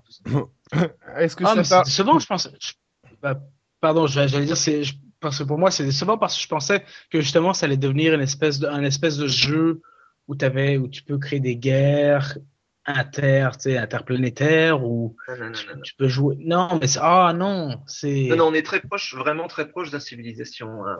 C'est, je te dis, D'accord. c'est C'est un bi- c'est un c'est civilisation. globalement le même jeu. C'est un civilisation. Civilisation futur. 6 sur une autre planète, dans le fond. Ok. C'est ça. Et donc on Ceci est. dit, euh, il a des, il a des intérêts, mais j'ai pas encore beaucoup creusé pour en parler euh, profondément.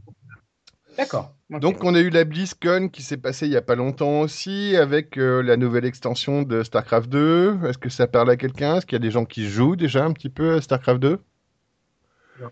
Voilà, ça c'est fait. Donc bon, bon. Heureusement, heureusement qu'on n'est pas un podcast de geek. hein, parce que Oui, non, mais- Non, mais au moins on sait de quoi on parle quand on parle de StarCraft 2. J'imagine que Legacy of the Void c'est l'extension pour les, euh, la troisième faction. Alors celle c'est la troisième faction et qui change un petit peu, qui sera un standalone, donc euh, qui euh, n'aura pas besoin des deux extensions d'avant pour être acheté. Donc euh, vous Ah, êtes.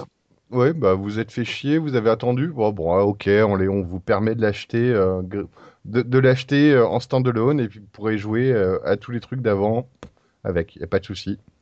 Donc aussi extension de Hearthstone, donc le jeu de cartes, où euh, ça fera plaisir à mon ami Choupi, où on aura une extension Gnome versus Goblin. Bah, c'est les gnomes qui vont gagner, évidemment. hein. Donc, à, a, a priori, ce sera très explosif. Et une nouvelle, une nouvelle IP qui sera Overwatch, donc, euh, qui sera une sorte de FPS qui ressemblera à. Je me rappelle plus du nom, donc aidez-moi, aidez-moi, aidez-moi, Team aidez-moi. Fortress 2. Fortress 2. Team Fortress. Team Fortress 2. C'est quasiment une, enfin, c'est très très proche de Team Fortress. Voilà, donc version Blizzard.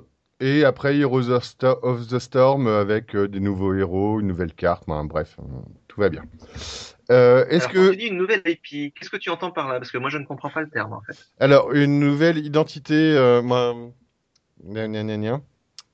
Bah, l'adresse IP, quoi. Mais non, pas. Oui, c'est ça que je pense, mais du coup, euh, dans le contexte, je trouve ça étrange.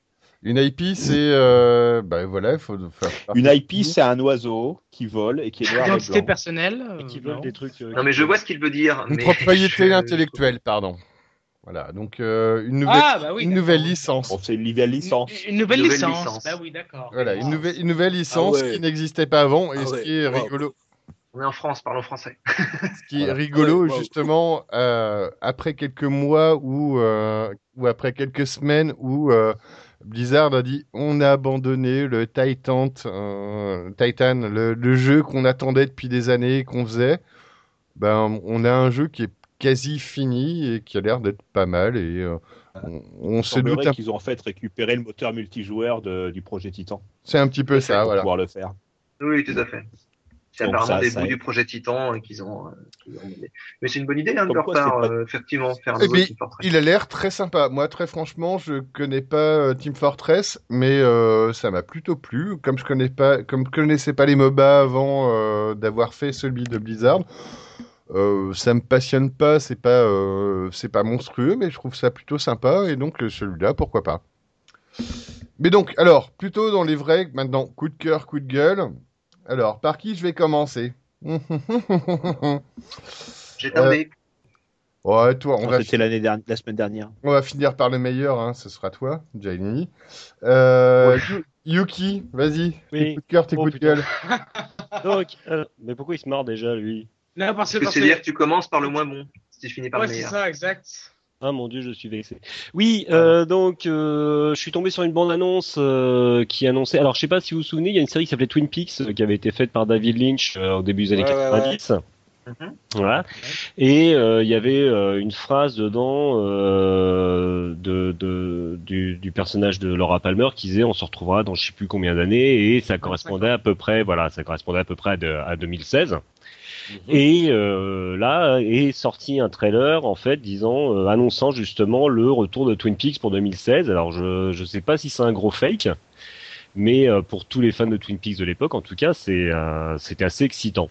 Bon, est-ce que ça te fait pas peur un petit peu? Parce que l'air de rien, je pense ah non mais je pense que ça va être de la merde. Hein. Je pense que je vais être extrêmement déçu parce que euh, il y a le bon euh, si non mais je pense que je vais être extrêmement déçu hein, même si on a toujours David Lynch. Tu- David- oui Eh, tu, regardes, tu regardes des nanars à longueur de journée, puis tu vas être déçu par un truc de David Lynch qui sort oui non mais en C'est je- David Lynch qui refait?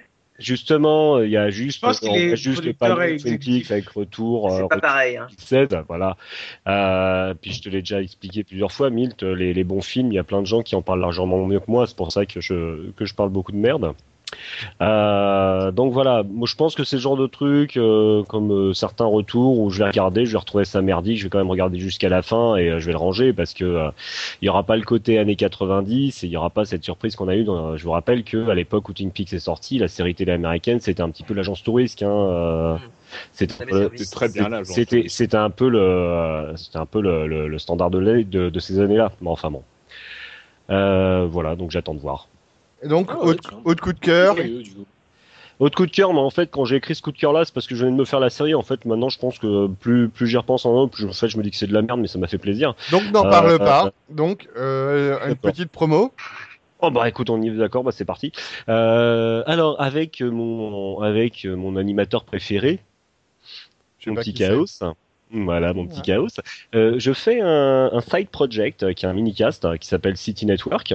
En fait, euh, ce que j'avais commencé un petit peu à polluer euh, notre magnifique podcast avec des références à la synthwave et à la rétro-électro, mais comme personne ne faisait pas, enfin, pas, grand membre à part moi, euh, avec euh, mon cher Chaos, nous faisons donc un mini-cast qui s'appelle City Network et qui va présenter une fois par mois un artiste synthwave rétro-électro. Et on a commencé avec la chanteuse Christine. euh, Qui, voilà. qui, qui a répondu euh, qui a Qui, a- écouté- voilà, qui, à qui, qui, euh, à qui j'ai envoyé le lien, euh, qui, euh, et qui était très, enfin voilà, qui m'a envoyé un petit mot gentil, euh, voilà. bah, qui a écouté notre podcast et qui a été très contente qu'on la promouve. Je ne sais Bah, pas ça si- doit être ça mais en tout cas, elle avait, elle était contente. Pour la promeut. aussi. Voilà. Voilà. On fasse la promotion. Voilà. Et Tupi, toi, t'avais un coup de cœur, un coup de gueule? Oui, alors, euh, premièrement, un petit retour sur le dernier Chaos Theory. Je signale que Cassius Belli, dont on a parlé, le fameux jeu, euh, le- euh, magazine de jeux de rôle qui meurt à peu près tous les six ans, eh bien, parle cette fois-ci dans son numéro de la fameuse émission de Mireille Dumas. Mmh. Ah, acheté. où on apprendra des trucs supplémentaires sur le fait qu'en fait, il semblerait que le- qu'elle ait été truquée et qu'il soit arrangé pour retourner certaines, certaines réponses des gens qui étaient plutôt pro jeu de rôle en les transformant en euh, anti-jeu de rôle. Bon, très bien, toujours ça de gagner. c'était une émission à charge. Ah, Oh, mais merde. carrément. Oh, Dieu. Bah là, ah bah là, Et truqué en plus. ça change, tout- Ah ouais. ça change tout. Et, et sinon, euh, deux, deux trucs. hein. Euh, la première chose, c'est euh, le piratage de currency. Alors, pour, vous vous rappelez, la- la- il y a un mois, je vous avais parlé de, du piratage de iCloud. Oui. Et euh, forcément, euh. Apple, Apple a réagi en bétonnant à peu près toutes ses protections. On verra combien de temps ça tient, mais pour le moment, c'est protégé. Alors, vous savez que Apple est en train de sortir un système de paiement en ligne Oui. et que forcément là, là, on parle de pognon maintenant. On parle plus de, on parle plus de Starlet à poil. hein. Donc, puisqu'on parle plus de Starlet à poil et qu'on parle de pognon, ils ont super blindé. Sauf qu'ils ont tellement blindé que les, les, les, les marchands ne veulent pas s'en servir. Parce que euh, ils ont accès juste au fait qu'il y a eu un transfert d'argent, mais ils savent pas qui a fait le transfert d'argent. Donc c'est la merde pour tout ce qui est carte de carte de, de, de clientèle, c'est la merde pour tout ce qui est carte d'abonnement, c'est etc., etc. Donc ils veulent pas s'en servir. Donc, parallèlement à ça, est sorti un nouveau système qui s'appelle Currency qui fait la même chose. Et Currency est beaucoup plus permissif, tellement permissif qu'il a été piraté avant même sa sortie en bêta. C'est compliqué l'informatique. Donc on en a un qui est trop bétonné, donc on peut pas se servir, et l'autre qui est pas assez bétonné, mais qui, est open, open bar. Et donc, on apprend toujours la connaissance technique de tous nos podcasteurs hein, qui sont au, au, au fil de l'actualité qui n'étaient pas au courant du tout. Et donc, Et- euh, tu et enfin, bien nous, av- nous avertir. Ben voilà, bah donc quand vous servirez de currency, vous savez que voilà. Quoi. Et enfin, on a une, on a une information très importante sur la disparition de BlackBerry, qui euh, qui était un qui est un des précurseurs du smartphone. Et on sait pourquoi euh, BlackBerry a disparu. Alors c'est un certain Stewart Baker qui euh, qui, euh, qui nous apprend ça. Alors je précise que c'est un ancien directeur juridique de la NSA. Hein, ça va vous permettre de vous éclairer ce Oui. que je vais dire ensuite. Eh bien, il dit tout simplement que si BlackBerry a disparu, c'est parce qu'ils ont voulu chiffrer les, les, les communications et, le, et tout leur cloud.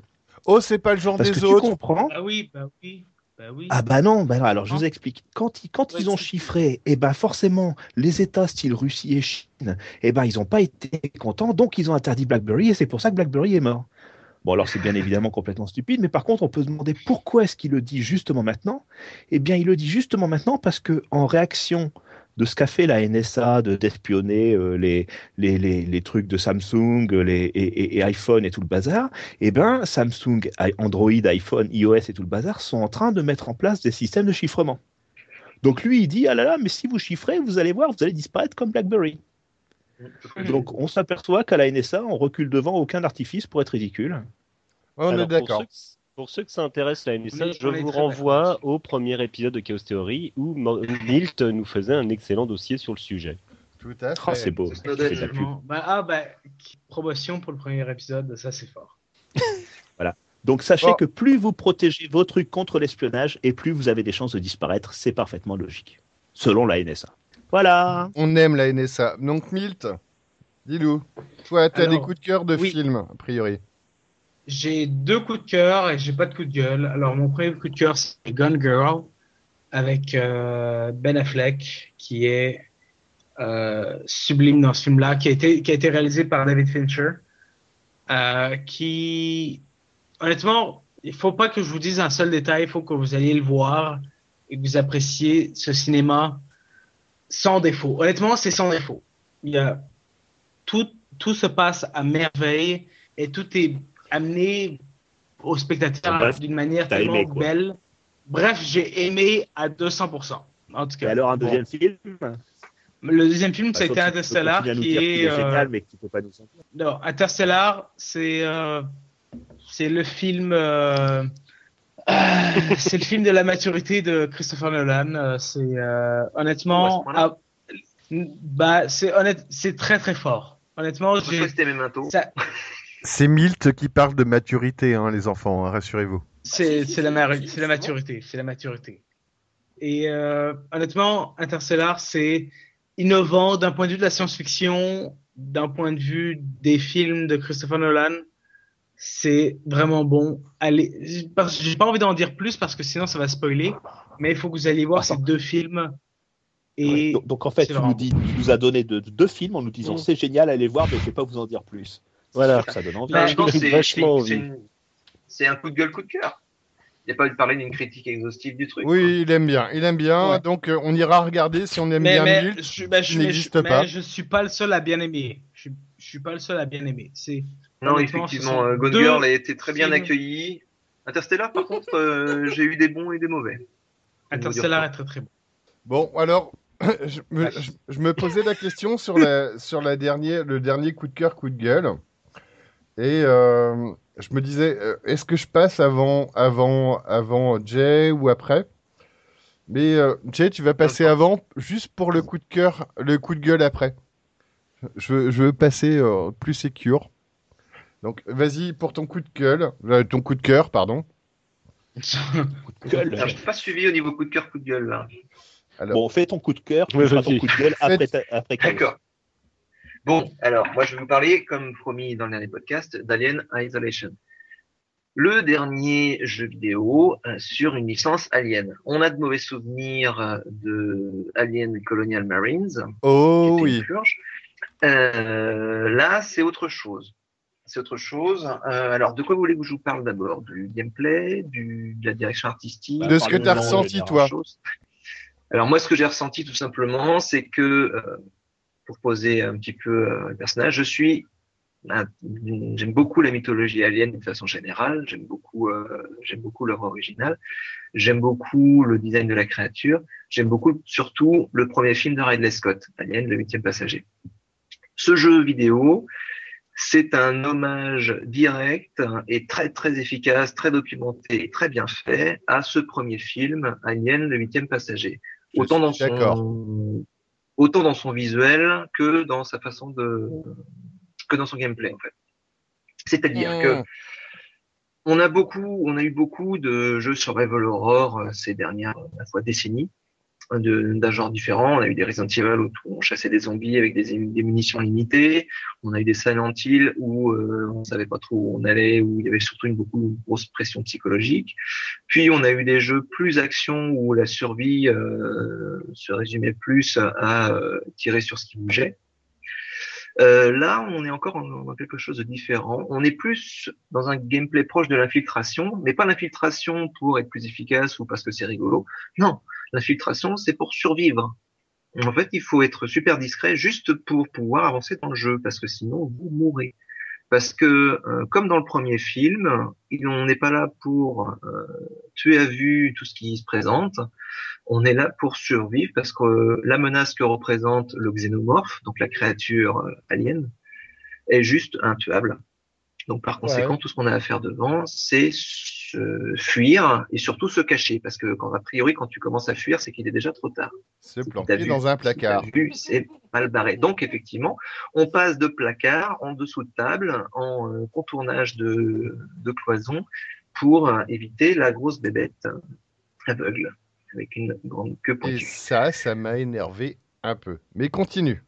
Alors, alors euh, effectivement, je, mais moi je peux comprendre que le jeu énerve, parce que effectivement, euh, si d'un point de vue direction artistique, c'est un bijou, un bijou dans le sens où la, la reproduction de l'univers posé dans le huitième passager, de cette vieille technologie des années, euh, de la fin des années 70, ou avec euh, des écrans, euh, des écrans avec des, avec des LED, LCD, euh, ouais, c'est magnifique. oui, oui, oui, c'est ça, des, des glitches dans les vidéos, euh, ce genre de choses. Euh, au-delà en fait, euh, au-delà en fait de l'archi des architectures et, des, euh, et de la façon dont est gérée le- la technologie, euh, on retrouve même la patte graphique euh, la ré- et la réalisation de Ridley Scott dans les dans les visuels, c'est-à-dire dans la façon dont c'est découpé, dans la façon dont c'est éclairé, euh, dans la mise en ambiance. Et, et tout Ben, ça. on Donc, est en moi, en tant 2014, que- pour- on est en 2014 dans une architecture de 1980, quoi. C'est ça, exactement. Dans une architecture, mais aussi dans un visuel, puis aussi dans le dans la qualité esthétique du premier film. Donc il n'y a pas que un Carrément, côté euh, rétro, il n'y a pas qu'à côté rétro-futur en fait. Il y a vraiment l'esthétique du film qu'on retrouve dans le euh, et comme c'est un très beau film, c'est très agréable d'y jouer. Et moi en plus, comme je suis très fan de ce film, je trouve ce jeu très agréable de ce point de vue. Maintenant au niveau gameplay, effectivement, c'est une partie de cache-cache qui dure longtemps. Très longtemps, peut-être trop longtemps pour les gens qui sont pas forcément patients, parce qu'effectivement, à part se cacher, on fait pas grand-chose dans ce jeu à part ouvrir des portes, décoder des, faire des mini-jeux pour décoder des, pour ouvrir des portes. Si C'est là où euh, je grogne un petit peu, moi. Mais globalement, effectivement, euh, on est, ça peut être répétitif, c'est un gameplay relativement limité. Donc, euh, si on n'est pas euh, fan de, du fait de jouer à la survie et au cache-cache, euh, ça peut vite être gavant. Soyez prévenus, si vous n'êtes pas patient, c'est pas forcément un jeu pour vous. De la même façon que si vous n'êtes pas patient, Alien le huitième passager n'est pas forcément un film pour vous. Parce que c'est quand même un film au rythme lent, où il se passe pas énormément de choses. C'est vrai, c'est vrai. Ouais, Sigourney Weaver en slip. Oui. Ce qui est la marque d'un film de cinéma bis quand même à l'époque. On reste dans un film de genre. Euh, alors au-delà de ça, donc euh, comment ça se passe? Euh, Moi, ce que j'ai apprécié, on a on a eu une interface euh, minimale, c'est-à-dire qu'on a une toute petite barre de vie en bas à gauche, un trait blanc qui nous avec un petit trait euh, perpendiculaire qui nous indique où on en est dans la vie. Euh, pour utiliser des objets, parce qu'il y a un petit système de craft où on peut crafter des objets, vu qu'on a est la fille d'Hélène Ripley et que Bidouille aussi. On peut créer donc des des des des, bons, des petites bombes, des des petits objets qui vont faire du bruit, ce qui est très pratique pour. Est-ce que euh, ça sert vraiment dans le jeu C'est la question. En fait, ah bah, les, les trucs à bruit, j'imagine, j'imagine. Bah, le jeu te le propose, donc euh, j'imagine que il est, c'est utile de s'en servir. C'est comme ça que les, en tout cas que les, les designers m'ont pensé. c'est la question que je me suis posée. à mon avis, tu vas, te- à mon avis, tu vas te compliquer le jeu. C'est la question que je me suis posée quand j'y ai joué en fait. C'est, euh, bon, je vais te laisser continuer, mais euh, c'est euh, à un moment je me suis demandé est-ce que c'est pas se cacher, se cacher, se Bah, le problème, c'est que utiliser les objets va considérablement accélérer ton, ton jeu, en fait. Parce que si tu fais que de cacher, tu vas attendre longtemps que l'alien passe, repasse, re- repasse, re- repasse, avant d'enfin rentrer dans son plaquet, dans son, dans son conduit d'aération, et te laisser à peu près passer jusqu'au moment où tu vas faire un petit peu trop de bruit et bram, il va revenir. D'accord. Donc, euh, utiliser par exemple une boîte à bruit et euh, tracer dans la direction où tu veux aller, euh, sachant que l'alien, lui, va aller fureter derrière, c'est déjà, à mon avis, ça peut te faire gagner du temps. Parce que sinon, tu vas passer comme moi beaucoup de temps, effectivement, à te planquer sous les tables et dans les placards. D'accord. Donc, je pense que oui, il est bon, du, de, de bon ton d'utiliser les objets que tu peux crafter, notamment les boîtes à bruit. Euh, maintenant, il y a des petits défauts que j'ai remarqués sur ce jeu que je trouve regrettable pour un jeu triple A quand même. Euh, moi, la première fois que j'y ai joué, la toute première scène du, du jeu ne s'est pas lancée. C'est-à-dire que le jeu s'ouvre, euh, on sort de la cabine de, de cryo- pas de cryogénisation, mais de sommeil artificiel pour les- le voyage intergalactique. Euh, on se déplace un petit peu dans le vaisseau où on est, jusqu'à arriver au pont euh, pour euh, recevoir le brief de la mission. Et euh, moi, en fait, le brief s'est jamais lancé première fois. Donc euh, j'ai dû relancer le jeu pour une première approche. Je trouve ça dommage, sachant qu'en plus euh, la boîte qui a fait le jeu avait dit oui euh, quand euh, la bêta était avait été jouée, oui ça c'est un problème, on corrigera machin. Euh, j'ai vu d'autres soucis comme des objets qui flottent euh, dans les airs, euh, par exemple. quand j'ai tué quelques humains dans la, une des premières scènes où on en rencontre, Bon, les sauvegardes, Euh, ils positif Ils ont des, ou ils ont des négatif flingues, les flingues restent en l'air. Bon, ça c'est un petit peu dommage. Ça, ça brise un peu l'immersion, qui est quand même un facteur, le, enfin, un des avantages principaux de ce jeu. Bah, c'est Le jeu, que- c'est que de l'immersion, a priori. Hein. C'est ça. Et donc, bah, les Au niveau des sauvegardes, sauvegardes, ben, on aime ou on n'aime pas. Les... On aime ou on n'aime pas, je dirais. Hum, moi, je trouve, euh, je trouve ça intéressant parce que ça rajoute au stress. Donc, euh, les sauvegardes sont un petit peu old school dans le sens où elles sont fixes. Euh, elles sont fixes. Ce sont des espèces de téléphones à carte euh, dans lesquels il faut s'enregistrer avec sa propre carte, ce qui prend un petit peu de temps et donc euh, on peut se faire taper pendant qu'on sauvegarde. C'est pas un petit menu clic sauvegarde observe partie. Non, non, il faut les trouver et si je ne m'abuse, elles sont utilisables en plus qu'une fois. Alors, Donc euh, c'est des points de sauvegarde un petit peu comme dans, ouais, dans certains vieux jeux. Ça rend un petit peu le gameplay encore plus compliqué. moi, ça me dérange pas. Par contre, j'ai trouvé un truc dans ce, bon, dans ce jeu qui a une vitesse très, très, très, très, très lente, je trouve. J'ai Mhm, l'impression que euh, quand j'appelle un ascenseur ou un- ou un, un transporteur, il prend 25 minutes pour venir. Donc, je suis pas Ah mais oui, mais ça c'est Je suis pas allé très très loin dans le jeu, donc euh, après il y a un alien qui peut me tomber sur la gueule pendant ce moment-là, mais j'ai trouvé ça Bah, c'est tout chiant. l'intérêt. C'est tout l'intérêt. Mais si tu te souviens bien, dans le premier Alien, par exemple, quand euh, comment elle s'appelle Ripley est en train d'essayer de faire péter le Nostromo et que les colonnes du système de d'autodestruction mettent des plombes à monter, alors qu'elle elle attend qu'une chose, c'est que c'est de pouvoir le balancer pour euh, faire exploser le vaisseau pour pouvoir se barrer et exploser l'alien avec. Tout ça, ça joue en fait, ça rend, on est toujours dans la même ambiance et ça joue sur le stress effectivement. Est-ce qu'il arrive ce putain d'ascenseur ou est-ce que je vais me prendre un alien sur la gueule avant ou autre chose parce qu'il n'y a pas que l'alien comme menace dans le jeu en plus. Alors, donc Pour moi, ça justement, fait partie de l'ambiance. justement, moi il m'a pas fait chier. Euh, S'il m'a fait chier, il m'a pas stressé, il m'a fait chier. C'est juste, allez, il arrive l'ascenseur, allez, allez viens, allez. Euh, bah, je vais faire autre chose. Ah bah non, je peux pas faire autre chose. Donc euh, ça m'a un petit peu, moi, moi j'étais un peu frustré par ce jeu en fait, et je pense que j'y retournerai, que je pourrais bien l'aimer peut-être.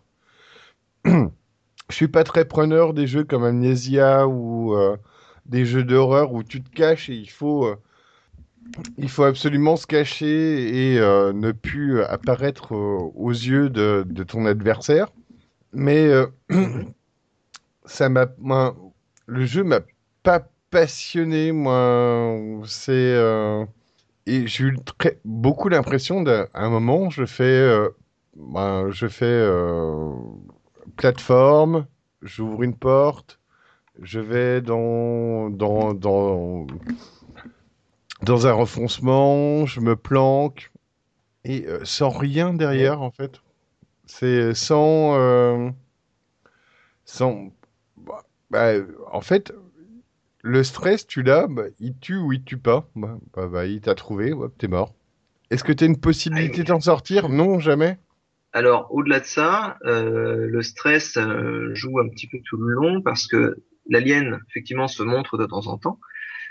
Par contre, tu l'entends perpétuellement quasiment. C'est-à-dire que quand on se déplace dans cette immense station euh, spatiale à l'abandon, euh, régulièrement, on entend dans les conduits d'aération au-dessus de soi, bodom, bodom, bodom. et Ouais, c'est l'alien le qui se sound déplace, design est et on sait qu'il est là. Le sound design est génial, vraiment. En fait, la question que qui se pose, c'est euh, si on le fait jouer à Milt, est-ce qu'il va se mettre à hurler? Il y a des chances. Parce que moi, il Probablement. m'a- Bon, pas fait hurler, mais il est quand même bien, bien, bien stressant. Il pas, il fonctionne pas sur le principe du jumpscare. Hein. Et, euh, C'est-à-dire des, des trucs qui te débarquent dans la gueule, bouh, comme ça, avec un Ah bruit. ouais, non, mais non, non, il fonctionne pas du Tu me tout là-dessus. surestimes, hein. Tu me Il surestimes. fonctionne. Ah non, non, mais moi aussi, je suis une flippette, je te rassure. Euh, non, non, il fonctionne euh, sur le principe du stress d'avoir un ennemi que tu, en plus, tu sais que tu ne peux pas tuer, euh, qui, euh, tu sais, est omniprésent et qui, de temps en temps, en plus, se pointe dès que tu fais un peu trop de bruit. C'est un jeu Donc, de cache-cache, euh, Donc il n'y a pas de passage dans les C'est un jeu de douches, cache-cache. spécial Milt et tout ça. Quoi. non, il n'y Y a, a pas pas de passage. passage J'en dans les ai pas douches. encore vu, du moins. Donc je vais revoir. Bon, mais bah, effectivement, c'est un jeu de cache-cache. Il n'y a pas de douche. Mais cache-cache avec un xénomorphe, euh, c'est sportif. Oui. Et euh, mais t'as peur. Et après, euh, quand t'as un lance-flamme, tu... ben, ça se passe comment? Quand t'as un lance-flamme, tu peux le faire reculer, effectivement. D'accord. Mais t'as peur encore ou pas? C'est-à-dire bah. que tu vas les faire, tu vas les faire, bah, dis donc, tu te sens un petit peu plus, un petit peu moins vulnérable, mais euh, c'est pas parce que, enfin, Moi, j'ai testé, euh, je lui ai pété un coup de lance-flamme au machin. Euh, il est grimpé dans son conduit. Cinq secondes plus tard, je me prenais sa queue dans le ventre parce qu'il m'avait contourné par derrière. si. D'accord, je vois. Donc euh, bon, c'est le lance-flamme est un petit plus, mais ça va pas te sauver les miches non plus. Ça change pas le jeu. c'est- Tu ça- passes ça- pas de Alien 1 à Alien 2. Ok, ça te sauve pas, quoi. Non, ça te sauve pas. Ça te donne du- un petit peu de temps. Ça te, ça te donne juste, euh, ouais, ça te, fait gagner du temps. Bon, donc, alors, Ça te moi, permet d'avancer bah un peu alors. plus vite. Bon, en gros, euh, euh, achetez-le si vous êtes super fan et puis faites-vous une idée, quoi. Ouais, non, J'allais dire effectivement, Ouais. si vous avez, si vous aimez beaucoup le premier film, pas seulement d'un point de vue euh, juste la mythologie, mais aussi au niveau de sa, de sa narration, de la façon dont il est filmé, de son, de son esthétique, je pense que vous apprécierez beaucoup le jeu. Même pas, même euh, s'il a des, effectivement, il peut avoir des défauts de, de rythme et de gameplay, euh, voire de carrément de bug graphique. Mais, euh, mais rien que pour ça, je trouve qu'il vaut le coup. en fait. Rien que pour le, rien que pour l'hommage. Bah, c'est un jeu neuf, hein, donc euh, si tu l'achètes cash sans réduc, machin, il doit valoir dans les 50-60 euros. Moi, Ouais, je l'ai payé même. moins cher. Mais après, Enfin, bon, bon, toi, si on joue toi, sur- on sait si comment on tu joue- es déjà. Non, non, moi je l'ai acheté, mais je l'ai acheté sur PC, mais euh, j'avais des réductions sur certains sites de jeux, machin, donc je l'ai acheté à quasiment moitié prix. Mais de toute façon, je pouvais pas passer à côté. Mais oui, donc Oh, t'es un passionné. Voilà, ça marche très très bien avec les passionnés d'Alien, euh, le film. Du premier, hein, je tiens à préciser, si vous êtes fan d'Aliens de Cameron, passez votre chemin. Il faut jouer à Alien versus Predator, le premier aussi. Euh, Hmm. Ou pas. C'était très très bon. Ceci dit, le jeu est très, très, très bon. bon. Le jeu est très bon. Le film est une bouse sans nom, mais le jeu est très bon. Moi, j'ai bien aimé, moi. Le jeu Alien versus Predator, la, la, la, la série euh, euh, single player en marine. Absolument démentiel. Euh, Sur, sur PC, c'est ça? Oui, oui, c'est ça. Ouais, j'ai joué, j'ai bien aimé. J'aurais adoré jouer en multi, mais j'ai pas eu l'occasion parce que j'ai découvert le jeu trop tard. Mais j'ai beaucoup aimé revivre le jeu. Revivre, le- bien. ouais, revivre euh, cette ambiance. Bon, donc moi, j'ai parlé un petit peu de mon coup de cœur, euh, qui est The Evil Within. Alors toi, Euh, t'aimes t'aimes les mots compliqués. Hein. Evil Within. The Evil C'était quoi Within. déjà le mot qui t'avait fait? C'est Far Cry 4. Oui, c'est compliqué. Tu- tu es cruel. Choupi, tu es cruel. Et bien donc, Attends, t'as pas encore entendu le nom du mec qui l'a réalisé oui, Shinji Mikami. Tes Donc-. Voilà. Et donc, euh, c'est un très bon jeu pour moi. Et euh, donc, c'est, euh, c'est, ça a été fait par l'éditeur des premiers Resident Evil, euh, qui, euh, qui a eu un succès énorme pendant des années, mais euh, qui euh, finit par tomber un petit peu dans la vie des joueurs depuis Resident Evil 5. Resident Evil 4 a été un, un grand tournant dans, dans, dans la façon de jouer de ce jeu qui était plus, plus FPS, entre guillemets, ou non, TPS, pardon. Euh, Bah, le- il, a, il a annoncé le TPS en fait. il a annoncé le TPS. dans le gameplay d'une façon générale dans les jeux vidéo. hein. Ça a été un. Mais voilà, mais on n'a on n'a pas été. Moi, et après, surtout, sont sortis Resident, Evil 5 et Resident Evil 6, euh, qui sont devenus des jeux de baston, quoi. C'est euh, devenu des Gear of Wars, euh, et euh, Ça portait pas grand chose. Qui apportait pas grand-chose avec une IA qui était pourrie. Et euh, bah là, il est revenu, Mikami, avec un jeu où il est revenu au départ, quoi. Et euh, j'ai été vraiment très surpris sur le fait que euh, bon, tout le monde, tout le monde s'attend, tout le monde a lu dans les jeux, dans les magazines de jeux vidéo que c'était un Resident Evil 4 ou un Resident Evil 5 souhaité. Et c'est plus que ça, parce que on arrive. Donc la jouabilité est euh, datée, vraiment. euh, vous attendez pas à avoir un Gear of War où vous pouvez euh, vous planquer dans un truc. Vous allez vous, vous taper la tête contre des, contre des murs, vous allez faire un demi-tour et puis ah, ça sera pas bon, ce sera très chiant. Mais ce sera, c'est un des premiers jeux depuis bien dix ans qui me fait retomber dans une ambiance. Et, et, elle- et l'ambiance, elle arrive très vite. Vous, jouez à Resident Evil 2, bah, vous avez euh, des scènes où vous voyez qu'il y a des zombies un petit peu partout, puis euh, vous pouvez vous balader, esquiver à gauche, à droite, et puis euh, vous allez avoir le temps de réfléchir. vous jouez à Silent Hill. Alors Silent Hill, c'est un peu glauque comme jeu, mais euh. Un peu, mais bah, vous, voyez, vous voyez la, la, la dame blanche, et puis euh, vous avez un accident de voiture, et puis vous allez dans la ville, et puis vous découvrez petit à petit que la ville, elle est bizarre, elle est étrange, qu'il y a quelque chose qui va pas bien. Et ben là, c'est euh, clair texto depuis les deux, deux premières minutes du jeu. C'est vous entrez, vous entrez dans un asile psychiatrique où il y a eu plein de morts. Ah bah ça va faire plaisir à Milt, ça. Ben oui. Ouais, ça c'est clair. Non, le problème de c'est qu'ils étaient les gens.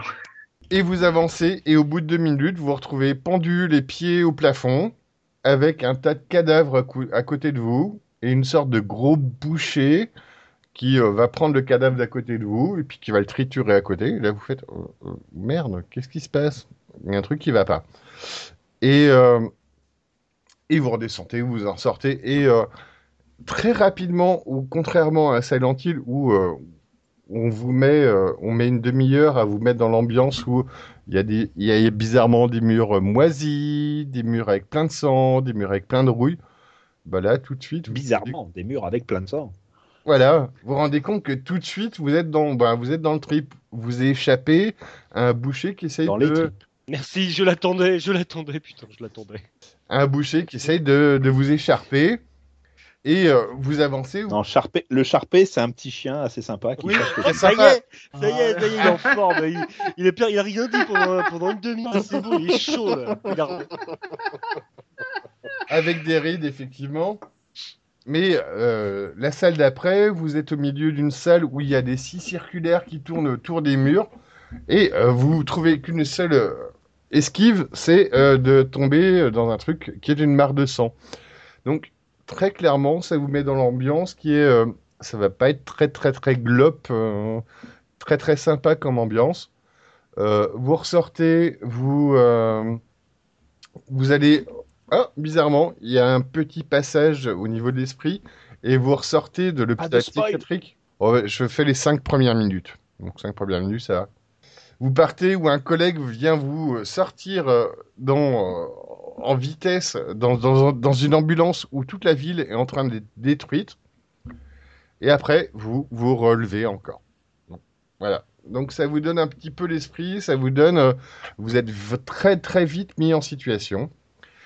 Et après, le jeu est relativement intenable. Il est très très dur et pas, euh, et pas jet dans, dans la façon d'Alien.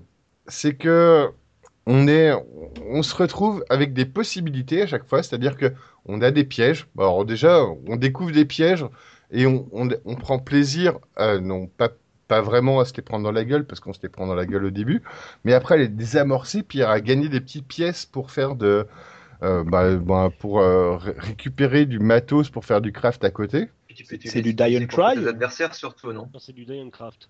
C'est du die retry die- vraiment, où bah, bah, effectivement au début, euh, bah, euh, bah, voilà, moi ce, ce jeu m'a refilé une situation d'angoisse que j'avais pas vécu depuis les premiers Resident Evil, donc qui est pas le même que Alien, je pense, mais euh, où je me retrouve à, je suis pas un général de guerre et puis euh, bah, j'ai une arme et, euh, et j'ai trois munitions et je sais que bah, trois munitions ça suffira jamais pour le buter. Et euh, on se retrouve dans plein de situations à courir, courir, courir, courir, essayer de se planquer. Donc euh, il y a aussi le côté je peux me planquer sous un lit ou ou euh, dans euh, dans une armoire, mais ça marche. Bon, c'est pas c'est pas vraiment ce qui est le le point essentiel du jeu, c'est que au final, vraiment, on passe son temps à lutter. Et Et au niveau gameplay, c'est quoi? C'est un sort de person shooter? C'est un truc plein de QTE C'est quoi? Euh, il n'y a pas plein de QTE, c'est euh, un Resident Evil, Resident Evil à l'ancienne. Donc tu te retrouves régulièrement bloqué euh, avec, euh, Avec un des an- efforts programmés et la, la, la maniabilité à chier. Oui, avec les clans, euh, bah, avec euh, l'angle de caméra qui te fait chier. Bon, c'est un peu mieux géré quand même, mais euh, c'est quand même pas, bon, c'est pas, euh, c'est pas dément. Mais c'est un truc qui te finit par te mettre en stress et euh, qui est vachement bien géré. Où au final, tu, tu- tu finis par te dire, bah, les pièges, euh, je vais arrêter de, de- de les enlever parce que les pièges, ils vont me servir euh, à buter tous les mecs qui, euh, qui me courent après. Et euh, tu, Une seconde au niveau gameplay. Au niveau Bah. gameplay, c'est un. T'as des caméras fixes? c'est un Resident Evil à l'ancienne. Et au niveau. Merci, euh, merci de pas répondre à la question. D'accord, donc oui, euh, donc caméra, moi, non caméra euh, que tu peux diriger un petit peu, mais euh, dans un environnement 3D fixe, et euh, que euh, quand tu passes à l'étape d'après, ben tu revois le, le nouvel, euh, le, le nouvel environnement. C'est pas du temps réel, c'est tout sauf du temps réel. D'accord, c'est D'accord. Alone in the Dark. Oui, c'est ça, oui. Ouais, c'est un petit peu ça, ben, donc euh, Resident Evil pour les, les plus récents. Oui, oui, c'est pareil. oui. Et euh, Allez, plus récent. C'est des vieux plus récents quand même maintenant. hein. Non, mais effectivement, c'est couillu, de... c'est couillu en 2014 de sortir un jeu avec un gameplay pareil. Mais c'est un truc qui te met en stress très clairement. C'est euh, moi, je n'ai pas, euh, je n'avais pas vécu ce stress du manque de balles, du manque de, de savoir-faire. Ben, voilà, autant dans Alien, tu te dis, bah, de Du manque de savoir-faire. non mais tu dis, oh, Le jeu, c'est de la merde, c'est du manque de savoir-faire. mais non parce que, bah, non, non, c'est ouais, pas ça qu'il voulait dire, je pense. Mais si Oui, bah, t'apprends, euh, t'apprends à crafter des outils et puis à dire, j'ai une munition à l'instant T pour tirer contre le mec. Mais là, tu l'as pas et tu cours et tu vas jouer avec les pièges du niveau. Euh, En fait, c'est Bibi et Coyote. Euh, c'est un peu ça. des pièges ou Scooby-Doo peut-être. C'est un peu ça. Bon, T'essayes dire- de, jouer avec tout ça et euh, et après. Ce que tu veux euh, dire, c'est que le game design est plus évolué, quoi. Bah, je sais pas parce que justement, je le prends maintenant en comparaison avec Alien Isolation où euh, t'as aucune chance de gagner, donc euh, bah tu te caches. Là, t'as des chances de gagner et tu vas essayer de jouer avec euh, des parties infiltration où euh, tu vas être caché, mais tu vas te dire, bah regarde le monstre, je, je lui envoie une bouteille dans un coin et puis il va tomber dans le piège. Ou euh, est-ce que je le désactive? Est-ce que je gagne une munition en plus pour mon arbalète? Bon, après, ça, c'est le- ça, c'est le gameplay. Mais euh, le jeu, le jeu est très, très, bon, voilà, est très, euh, dans, bon, dans le Silent, bon, dans le monde Silent Hill, c'est, euh, il fait très, bon, euh, il fait très peur. C'est, les murs sont, les murs sont pleins de sang, pleins de rouille, plein de, l'univers est tout forcément très, très, très, très cracra, entre guillemets. Ça a l'air assez torture porn hein, dans l'ambiance, à l'assaut. Oui, c'est carrément ça. Et alors que les, moi, les autres jeux, les derniers temps, te mettaient dans un truc où euh, tu vas buter des zombies, et puis, bah, oh, puis filez-moi un lance-missile. Bah, j'ai buté des zombies au lance-missile. Et là, t'es vraiment dans la frayeur où euh, tu peux pas affronter tout le monde. Et que, en plus, bah voilà, le jeu est orienté un peu psychologique dans le sens où tu vas croiser effectivement tous les poncifs du, euh, du euh, survival horror qu'on a pu voir avant, mais, euh, mais tu flippes dedans. C'est la première fois depuis longtemps que je me suis pas retrouvé dans une situation où, où je flippais un petit peu. Et bon, après, le scénario, il est un petit peu flou. Sur la fin, tu te rends compte que c'est un peu du Inception. Mais quoi qu'il en soit, tu te retrouves toujours en détresse et tu as toujours envie de continuer, envie d'aller de l'avant. Et euh, c'est un jeu qui est pas permissif pour un sou. Je suis mort v- 20 000 fois à plein d'endroits. Et pour une fois, j'ai eu envie de retester un petit peu et d'avancer et, et de faire bah, bah d'accord. Donc euh, je vais essayer d'avoir avec un piège ou je vais essayer d'avoir avec Ouais. quelque chose. Il a l'air d'avoir un game design plus évolué que celui d'Alien. Et euh, mais il est plus immédiat. C'est euh, tu te dis, ouais, tu te dis dans The Evil Within, j'ai une chance de m'en sortir. Dans Alien, ça, t'as des solutions. Le principe d'Alien, c'est que t'as pas de solution. hein. Dans Alien, tu te planques, tu te planques. Et, euh, et par contre, t'as vraiment le stress des premiers Resident Evil où tu fais euh, hop, ah tiens, un mec en face de moi, oh j'ai plus de balles. Et bah qu'est-ce que je fais? Qu'est-ce que je fais? Qu'est-ce que je fais? Je cours. Le couteau, le couteau.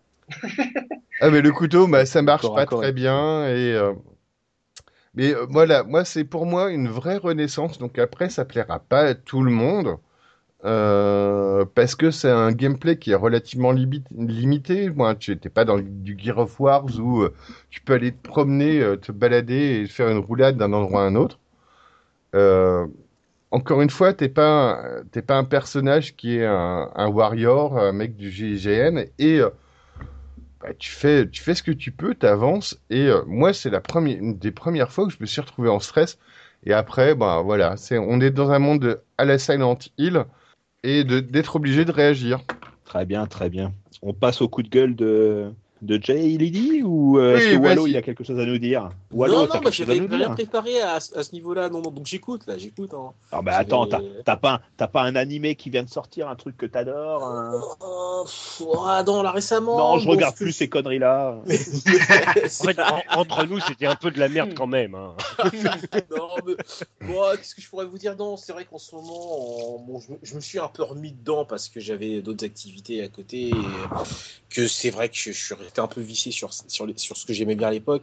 Bon, dans les, dans, les, dans les chouettes découvertes que j'ai eu récemment, même si ça date un peu, j'ai eu Vinland Saga, euh, donc de l'auteur de qui avait qui avait euh, publié euh, Planète tu vois comme c'est pas comme c'est pas préparé j'arrive même pas à donner son nom Euh, donc Voilà, je- et qui je va se faire attaquer par les mecs qui ont fabriqué Candy Crush Saga. Donc, euh, la- je- Vinland Saga, je trouve ça intéressant parce que bon, bah, c'est une, accessoirement c'est une, une, relecture un peu, petit peu de, l'histoire des Vikings, mais axée sur la notion de qu'est-ce qu'un, qu'est-ce qu'est un guerrier. Au sens, euh, on pourrait dire, euh, si on doit regarder ça du point de vue japonais, euh, euh, samouraï du terme, donc qu'est-ce que la voix du guerrier Et là, vu à travers bah, l'éthique qui était celle des Vikings, qui, qui se pose cette question, c'est-à-dire, je suis un guerrier, est-ce que c'est partir en mode bourrin, euh, déboîter tout le monde et rencontrer toujours des, des mecs plus forts que soi ou ou bah finalement est-ce qu'être un guerrier c'est justement pas euh, se battre pour préserver la paix et aborder cette notion là différemment? Enfin même pas c'est à dire pas se battre pour préserver la paix mais plutôt refus, le refus du combat euh, justement pour euh, valoriser autre chose euh, dans la manière Je vais d'être te spoiler la fin. hein, si c'est des vrais Vikings, euh, c'est la première solution. Euh, Wallo, c'est l'histoire d'un mec. C'est l'histoire d'un mec non, qui hésite entre Tank et Berserker, c'est ça? Euh, Tank, je vois pas trop. Berserker non plus. Non, là, tel que c'est présenté, le thème, enfin, le thème de fond, c'est ça. Bien sûr, il y a quand même l'histoire des Vikings c'est ultra documenté. Hein, faut pas, faut pas déconner non plus. C'est très documenté sur l'histoire des Vikings. Mais lui, il se pose cette question-là à travers les, les différents personnages. Et c'est le truc qui m'a assez intrigué euh, récemment, que j'ai trouvé sympa. Est-ce Et, que euh, le dans Viking l'eau- portait son casque quand il allait au lit? Oula, oula, oula, oula, Est-ce que le oula. Viking a des casques à cornes? J'ai posé les mêmes questions. Euh, ah non, j'ai pas vu, j'ai pas vu de casque à cornes là-dedans. Bon, Très bah. C'est bien, ça part bien alors. C'est bien. Ça, Ah, si j'ai c'est- pas, mais j'ai pas le souvenir d'avoir vu des casques à cornes. Non, pas du Ah, tout. bien. Des... Non, non, non. Bon, et, et, et ta on a. petite personnelle là, tu, pré- tu prépares un, tu prépares un, un documentaire, euh, tu le sors à un moment, tu. Ouais, non, alors là, le docu euh, que je prépare, là, c'est que je suis plus dans une phase de com pour dire un petit peu aux gens, leur montrant, leur disant, voilà, écoutez, euh, moi j'ai des archives, des, images d'archives sur les années que j'ai vécues au niveau de la- de l'animation Jap et du manga en France. Donc ça, c'est une, du coup, je communique beaucoup dessus parce que c'est, il va être très long en fait. Je vais faire un truc exhaustif. J'ai pas envie de me faire un, un docu limité, euh, juste 52 minutes calibré pour une chaîne de télé, même si entre guillemets c'est ce qui se vend mieux, mais voilà, connaissant l'état de actuel de la production télé, audiovisuelle et puis du peu d'intérêt qu'ont véritablement les, les boîtes de prod pour, pour ce genre de sujet, euh, c'est pas plus mal. Donc je suis beaucoup plus dans une phase de communication, de dire euh, voilà les gars, j'ai retrouvé ça dans mes archives entre guillemets. Voilà ce que je veux en faire. Bah, j'ai envie de raconter notre histoire, en gros. Mais euh, bon, euh, mais pas simplement me focalisant que sur mon point de vue. J'ai j'ai vraiment envie de nourrir le documentaire du point de vue des autres, parce que même si euh, moi j'ai une façon à moi d'expliquer un peu ce phénomène euh, qui va, je pense, surprendre beaucoup de personnes. euh, je, je me dis après tout, voilà, j'étais pas tout seul dans le bateau. Et, euh, et j'ai envie d'écouter ce que les autres ont à me raconter en fait. Donc voilà un Bah, petit peu où j'en Sur les suis. 4,7 millions de personnes qui nous écoutent, il doit y avoir. Ouais. Voilà. Et en fait, Ça, oui, oui. oui. sur, Ah là là, le- oui. il, il- il s'adresse euh, principalement. C'est vrai que de but en blanc, oui, ça va s'adresser à, à la génération qui a, qui, a, qui a vécu ça, ou entre guillemets aux fans d'anime. Mais euh, pour moi, ça peut parler à n'importe qui. Quoi. Un mec qui est passionné par quelque chose, pour moi, c'est un documentaire qui va lui parler parce qu'il va y retrouver des profils psychologiques qu'il a rencontrés dans, voilà, dans sa vie, etc. La sortie prévue initialement, c'était. euh, je voulais faire un truc pour, euh, pour 2015. Bon, euh, là, ça va Et dépendre. il se de- trouve ça- que 2015, c'est l'année prochaine. voilà. Donc- 2015, au départ, j'avais choisi mars comme date de, de livraison. Je pense que en étant beaucoup plus réaliste, on va plus partir sur du, du novembre, du novembre euh, 2015. Dans Voilà. un an, puis. Hum Dans un an, en somme. ouais, dans un an. Ouais, ouais, ouais, voilà. Avec euh, Ouais, quelque chose que je veux vraiment exhaustif. Quoi. Voilà où j'en suis. Puis l'autre coup de cœur, bon, il y a Bakuman que j'ai que je trouve vraiment sympa. Un manga sur le, qui parle du milieu de l'édition euh, du manga, justement, mais qui Ouais. prend du recul, Je partage. J'adore ce manga. qui, qui prend du recul en même temps sur euh, le système éditorial, bon, ce que vivent les personnages. Alors, bien sûr, on reste dans. En termes de structure, on reste sur du classique, euh, j'ai envie de dire, du, c'est du shonen dans le milieu de, de, de l'édition, hein, donc c'est-à-dire euh, dépassement de soi, etc. Tous- ces codes-là euh, ultra, ultra posés, voilà, les amis, le- la rivalité et tout. Sauf que je trouve intéressant la démarche. Bon, ils le font, ils le font au sein d'une boîte qui c'est du Jump. Alors, le Jump est une fait partie des grandes maisons, enfin des, ou des sous-maisons éditoriales, parce que je crois que si je dis pas de conneries, ils appartiennent à à, à, à Kodansha ou Shoeisha, j'ai plus un, un des, bon, c'est des rivaux. Alors, Ouais, je crois que c'est Shoeisha. Ils appartiennent à Shoeisha, donc c'est fait à l'intérieur de cette de cette de, de cette euh, maison d'édition qui est une qui est la, la, la grosse rivale de, de Kodansha, qui est le leader, mais bon, plus pour très longtemps a priori, d'après les les dernières euh, les estimations de, de, de vente que j'ai eues. Et euh, je trouve ça vraiment sympa parce que tout d'un coup, alors moi c'est vrai que tout à l'heure quand on me demandait, quand euh, Milk demandait ce que j'aimais bien dans le manga, euh, je fais peut-être partie des rares personnes qui euh, d'abord s'intéressent au scénar. C'est-à-dire que tu, il est très difficile de me vendre un truc sur du graphisme. Ce qui veut pas dire que j'ai pas mes adorateurs au niveau manga. graphique. euh, Sauf peut-être Non. quelques mais enfin bon. c'est- non, même pas. Et surtout en manga, non, mais si tu veux, Milt, on peut en discuter. Hein. C'est-à-dire que je te mets Non, c'est en dessous. Là, c'est. Ah, c'est Gemini, il dort en ce moment. Ah, Non, non, non, je dors pas. Je dors pas. Il dort pas, mais t'as as quand même Non, essayé non. de revendiquer le scénario de Rutsuki Doji, hein, donc. euh. mais je le revendique toujours, j'ai pas essayé. Et, euh, et donc sinon, ouais, voilà, en fait, ce que, ce que, ce que moi, moi, si j'aime d'abord, c'est d'abord euh, qu'est-ce que tu me racontes, quoi. Alors peut-être que c'est la tradition africaine qui parle, j'en sais rien, mais euh, c'est d'abord ça, c'est d'abord qu'est-ce que de quoi tu me parles. Et euh, si graphiquement tu me fais des trucs terribles, tu vois, on me parlait de Bastard à l'époque, graphiquement, ouais, le mec il tue et tout, mais j'ai pas accroché à l'histoire parce que je m'en fous, quoi, tu vois, complètement. Par contre, euh, voilà, dans Bakuman, la- je trouve que les enjeux sont très très bien posés très rapidement et juste le premier euh, chapitre, euh, tous les enjeux sont là, quoi. Le- le- Ouais, oui, Le oui, non, mythe mais est là. d'accord. Pour ceux qui, pour ceux qui connaissent moins, c'est le même dessinateur que Death Note. que, que Death Note. D'accord. voilà. C'est un duo, pardon, j'aurais dû donner la référence de Death Note, le duo euh, Obata et Oba. C'est le même, Et, euh, euh, c'est même euh, scénariste aussi? Ouais, ouais, ouais, c'est c'est un duo. Ils fonctionnent beaucoup en duo, euh, tous les Mais deux. Death Et à partir de là, Death Oui. Note, c'est un des derniers mangas que j'ai aimé vraiment lire euh, comme ça euh, à la suite, euh, où euh, je Mhm. me suis passionné pour ce truc, quoi. En même temps, la première moitié c'est est vachement sympa, sympa. hein. ah bah oui, la première moitié, on est tous d'accord. C'est-à-dire qu'après, euh, moi j'aurais pris une autre direction euh, en termes d'écriture, mais bon, après, c'est- chacun voit midi à sa porte, ou, ou 13 heures, ça dépend des montres. Bon, Et voilà, il a fait la blague de Chubby. Wallo à la- Bravo. Il est des nôtres, il est des nôtres. Il est des Mais en fait, voilà, quoi. Ba- Ba- Bakuman, c'est vraiment un truc. que- En plus, la petite histoire que j'ai par rapport à ça, c'est que c'est un gamin qui avait quoi, 14 ans, et qui me parle de ça il y a, lorsque j'étais en présent à une. On m'avait invité pour, une, pour parler un petit peu de l'histoire du manga en France, euh, dans une bibliothèque de la région Aquitaine. Et le mec, me dit, bon, qu'est-ce que vous aimez, vous Parce que bon, voilà, on n'est plus de la même génération. Ah, tu vois, tu vois, c'est quoi ce truc? Et, et le gamin, voilà, ce que j'ai aimé, ou si j'ai accroché, même si je l'ai eu trois ans après, c'est que j'ai vu la flamme dans ses yeux, comme moi j'avais quand j'étais môme, tu vois. J'ai dit, bon, ok, il- voilà comment moi j'étais quand j'aimais euh, peut-être DB ou Ken. Et je voyais, je voyais vraiment le, le gamin, il était, un, ouais, je sais pas, il était, il était allumé par un truc, quoi. Et je dis, bon, qu'est-ce qu'il y a dans ce manga pour que, pour que je vois ce truc-là dans ses yeux? Et, euh, et puis quand j'ai commencé à lire, j'ai dit, putain, merde, merci petit, parce que, ouais, ça me parle. Donc voilà, mes coups de cœur. Je rajouterais que dans Bakuman, ce qui a un côté intéressant et assez rare dans le manga, qui reste, euh, qui reste quand même euh, en général quelque chose d'industriel, donc de, euh, comment on dit, consensuel, c'est que euh, là, on a une mise en abîme qui questionne un petit peu une partie de la fonction, le fonctionnement d'une partie de la société japonaise. C'est pas Ah dans ouais. tous les mangas qu'on voit ça. Ça manque. Enfin, Euh, ben voilà, parce que ils sont en général, on crache pas dans la soupe dans un manga, faut que, ça, que ce soit tout lisse, tout propre. Et là, c'est pas le cas. On est quand même dans euh, une de leurs industries euh, majeures, parce que le manga c'est quand même quelque chose de gros au Japon. Mhm. Et, euh, et là, on en voit les, on en décrypte les rouages, comment ça marche, euh, les défauts. Euh, ah, voilà, c'est très très intéressant de ce point de vue-là aussi, d'un point de vue, euh, du point de vue de la société japonaise.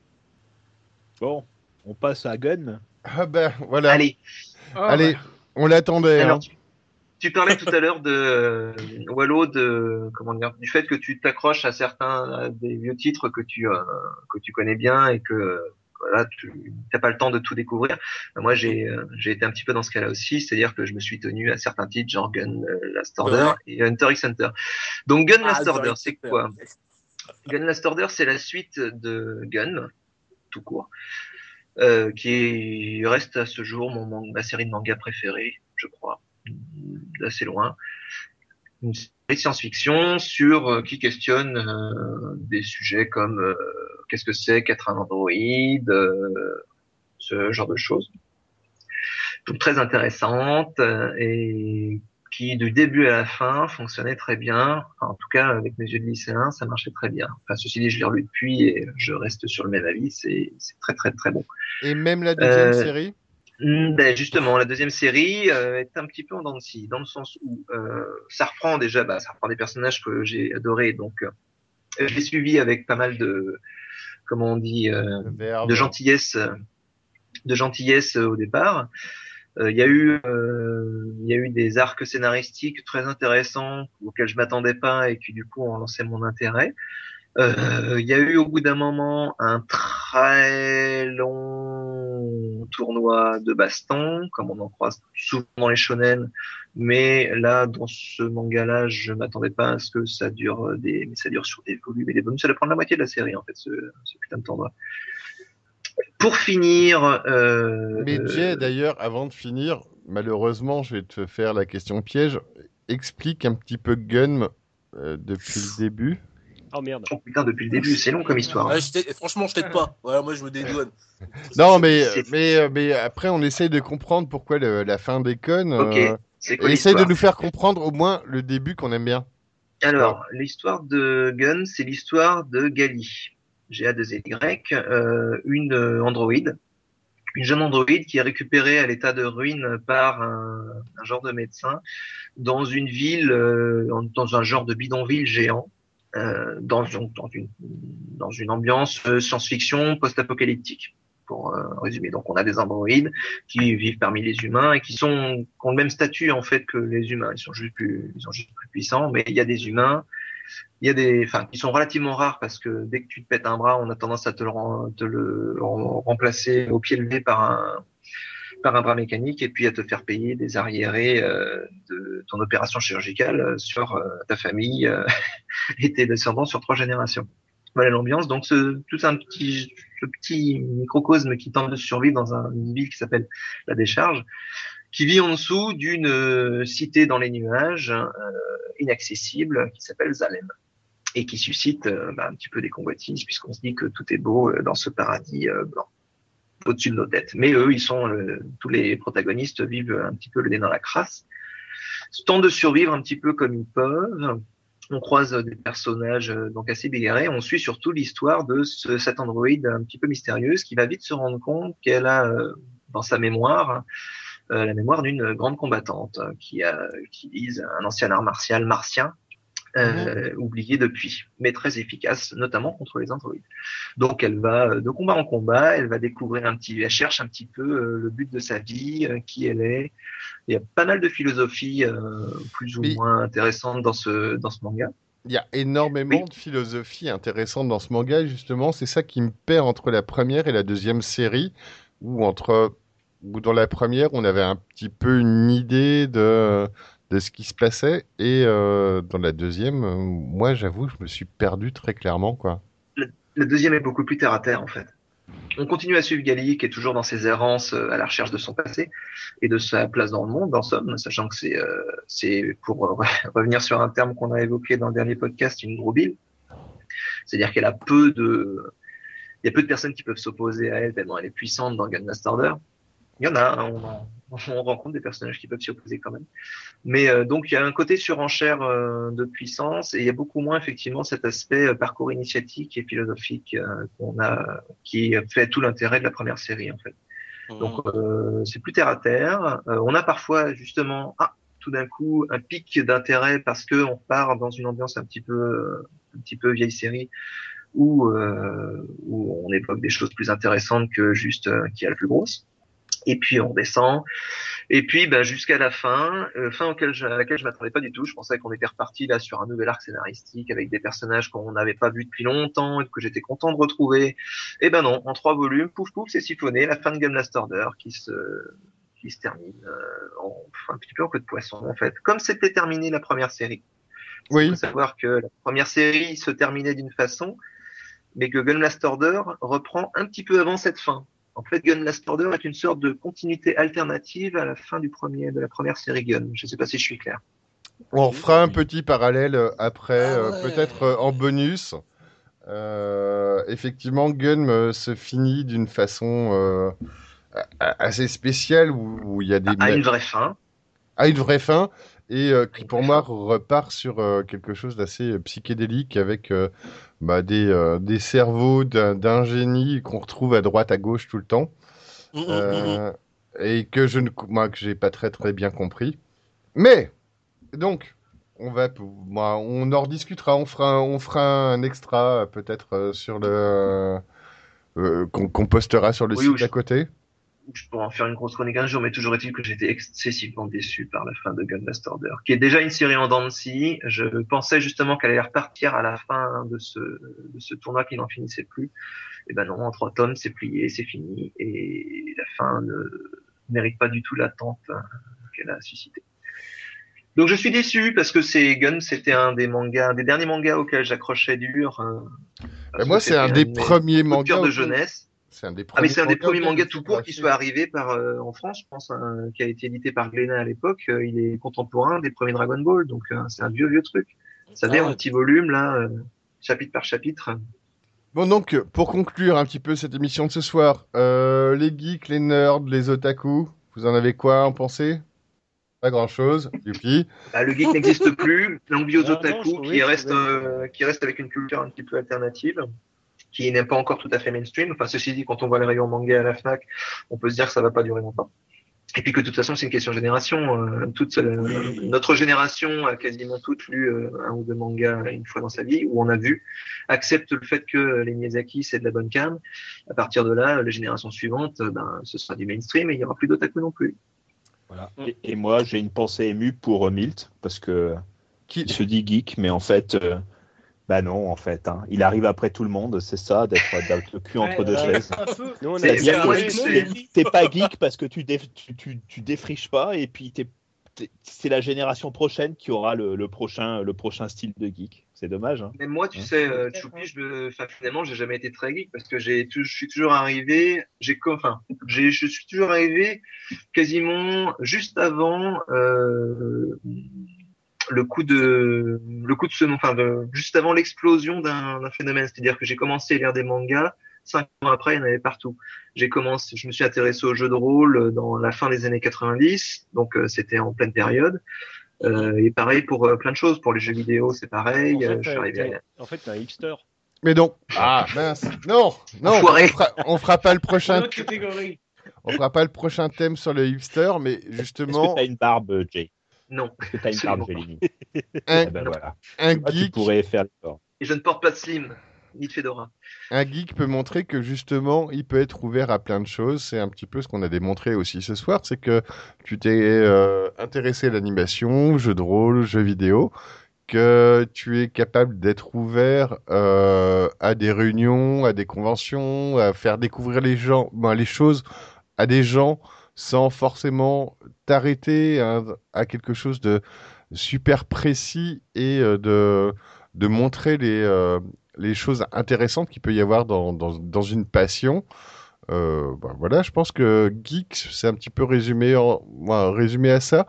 Geek, euh, j'aimais pas le terme au départ. En fin de compte, bon, on s'y retrouve pas mal. Ça peut être juste passionné, quoi, geek. Qu'est-ce que vous en pensez? Tu sais pourquoi je me considère, suis jamais considéré comme geek? Bah vas-y. Parce que je m'habille bien. Ah ouais Oh là là. Ouais, ouais, ouais, ouais. Ah, ça, ça doit être pour ça que je suis un geek alors. Voilà, bah donc on est tous geeks.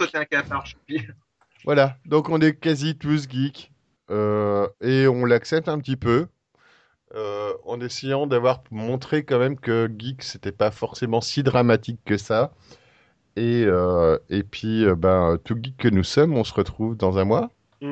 Exactement. Dans un mois. Ok. Et Parfaitement. nous allons parler de Star Wars. Elle est, elle est toujours là De base.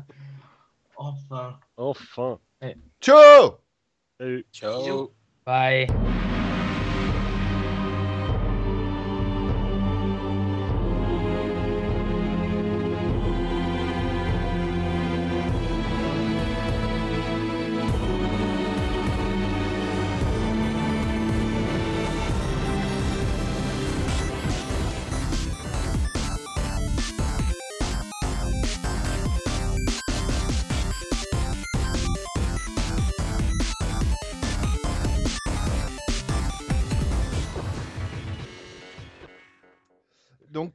Yuki, euh, on va écouter quoi là? Parce que là, donc, bah, est-ce que vous, vous pensez qu'on a fait le tour un petit peu sur. Bah, on a fait le tour, ça va être dur parce que c'est un vaste sujet. Mais pour ce soir, sur le otaku, nerd, geek, no life, tout ça. Et ben ce soir on va écouter euh, Twilight. Du- euh. Alors si vous aviez un peu de culture, si vous aviez, Non, c'est pas pour ça que je rigole. si vous aviez un peu de culture. Oh je vous emmerde. Non, non, non, non, le Tata truc- yo-yo d'Annie Cordy, vous faites chier. non, Celle-là, on peut la garder. c'est bon. Et toi qui. C'est Raph qui pose une Raph- question. Raph tu peux qui t'enchaîner dit genre, sur ton est-ce que- truc, genre rien à foutre. Voilà, on va passer à la pause musicale. Qui me coupait court à sa question. on écoute quoi Je réponds. Non, mais euh, il, il a dit avant, avant, avant Yuki, est-ce qu'il y en a d'autres qui ont des choses à ajouter? Puis toi, t'as enchaîné toi, direct. Voilà, on va écouter ça. Ta ta ta ta ta ta. Ouais. Ah, d'accord. C'est tout. Fermez les rideaux ce soir. Oh d'accord. C'était ouais, bon. C'était bon. Bon, allez, on écoute Twilight. Oh. Allez, go. De qui d'ailleurs? Parce que c'est quoi Twilight? Electric Light Orchestra.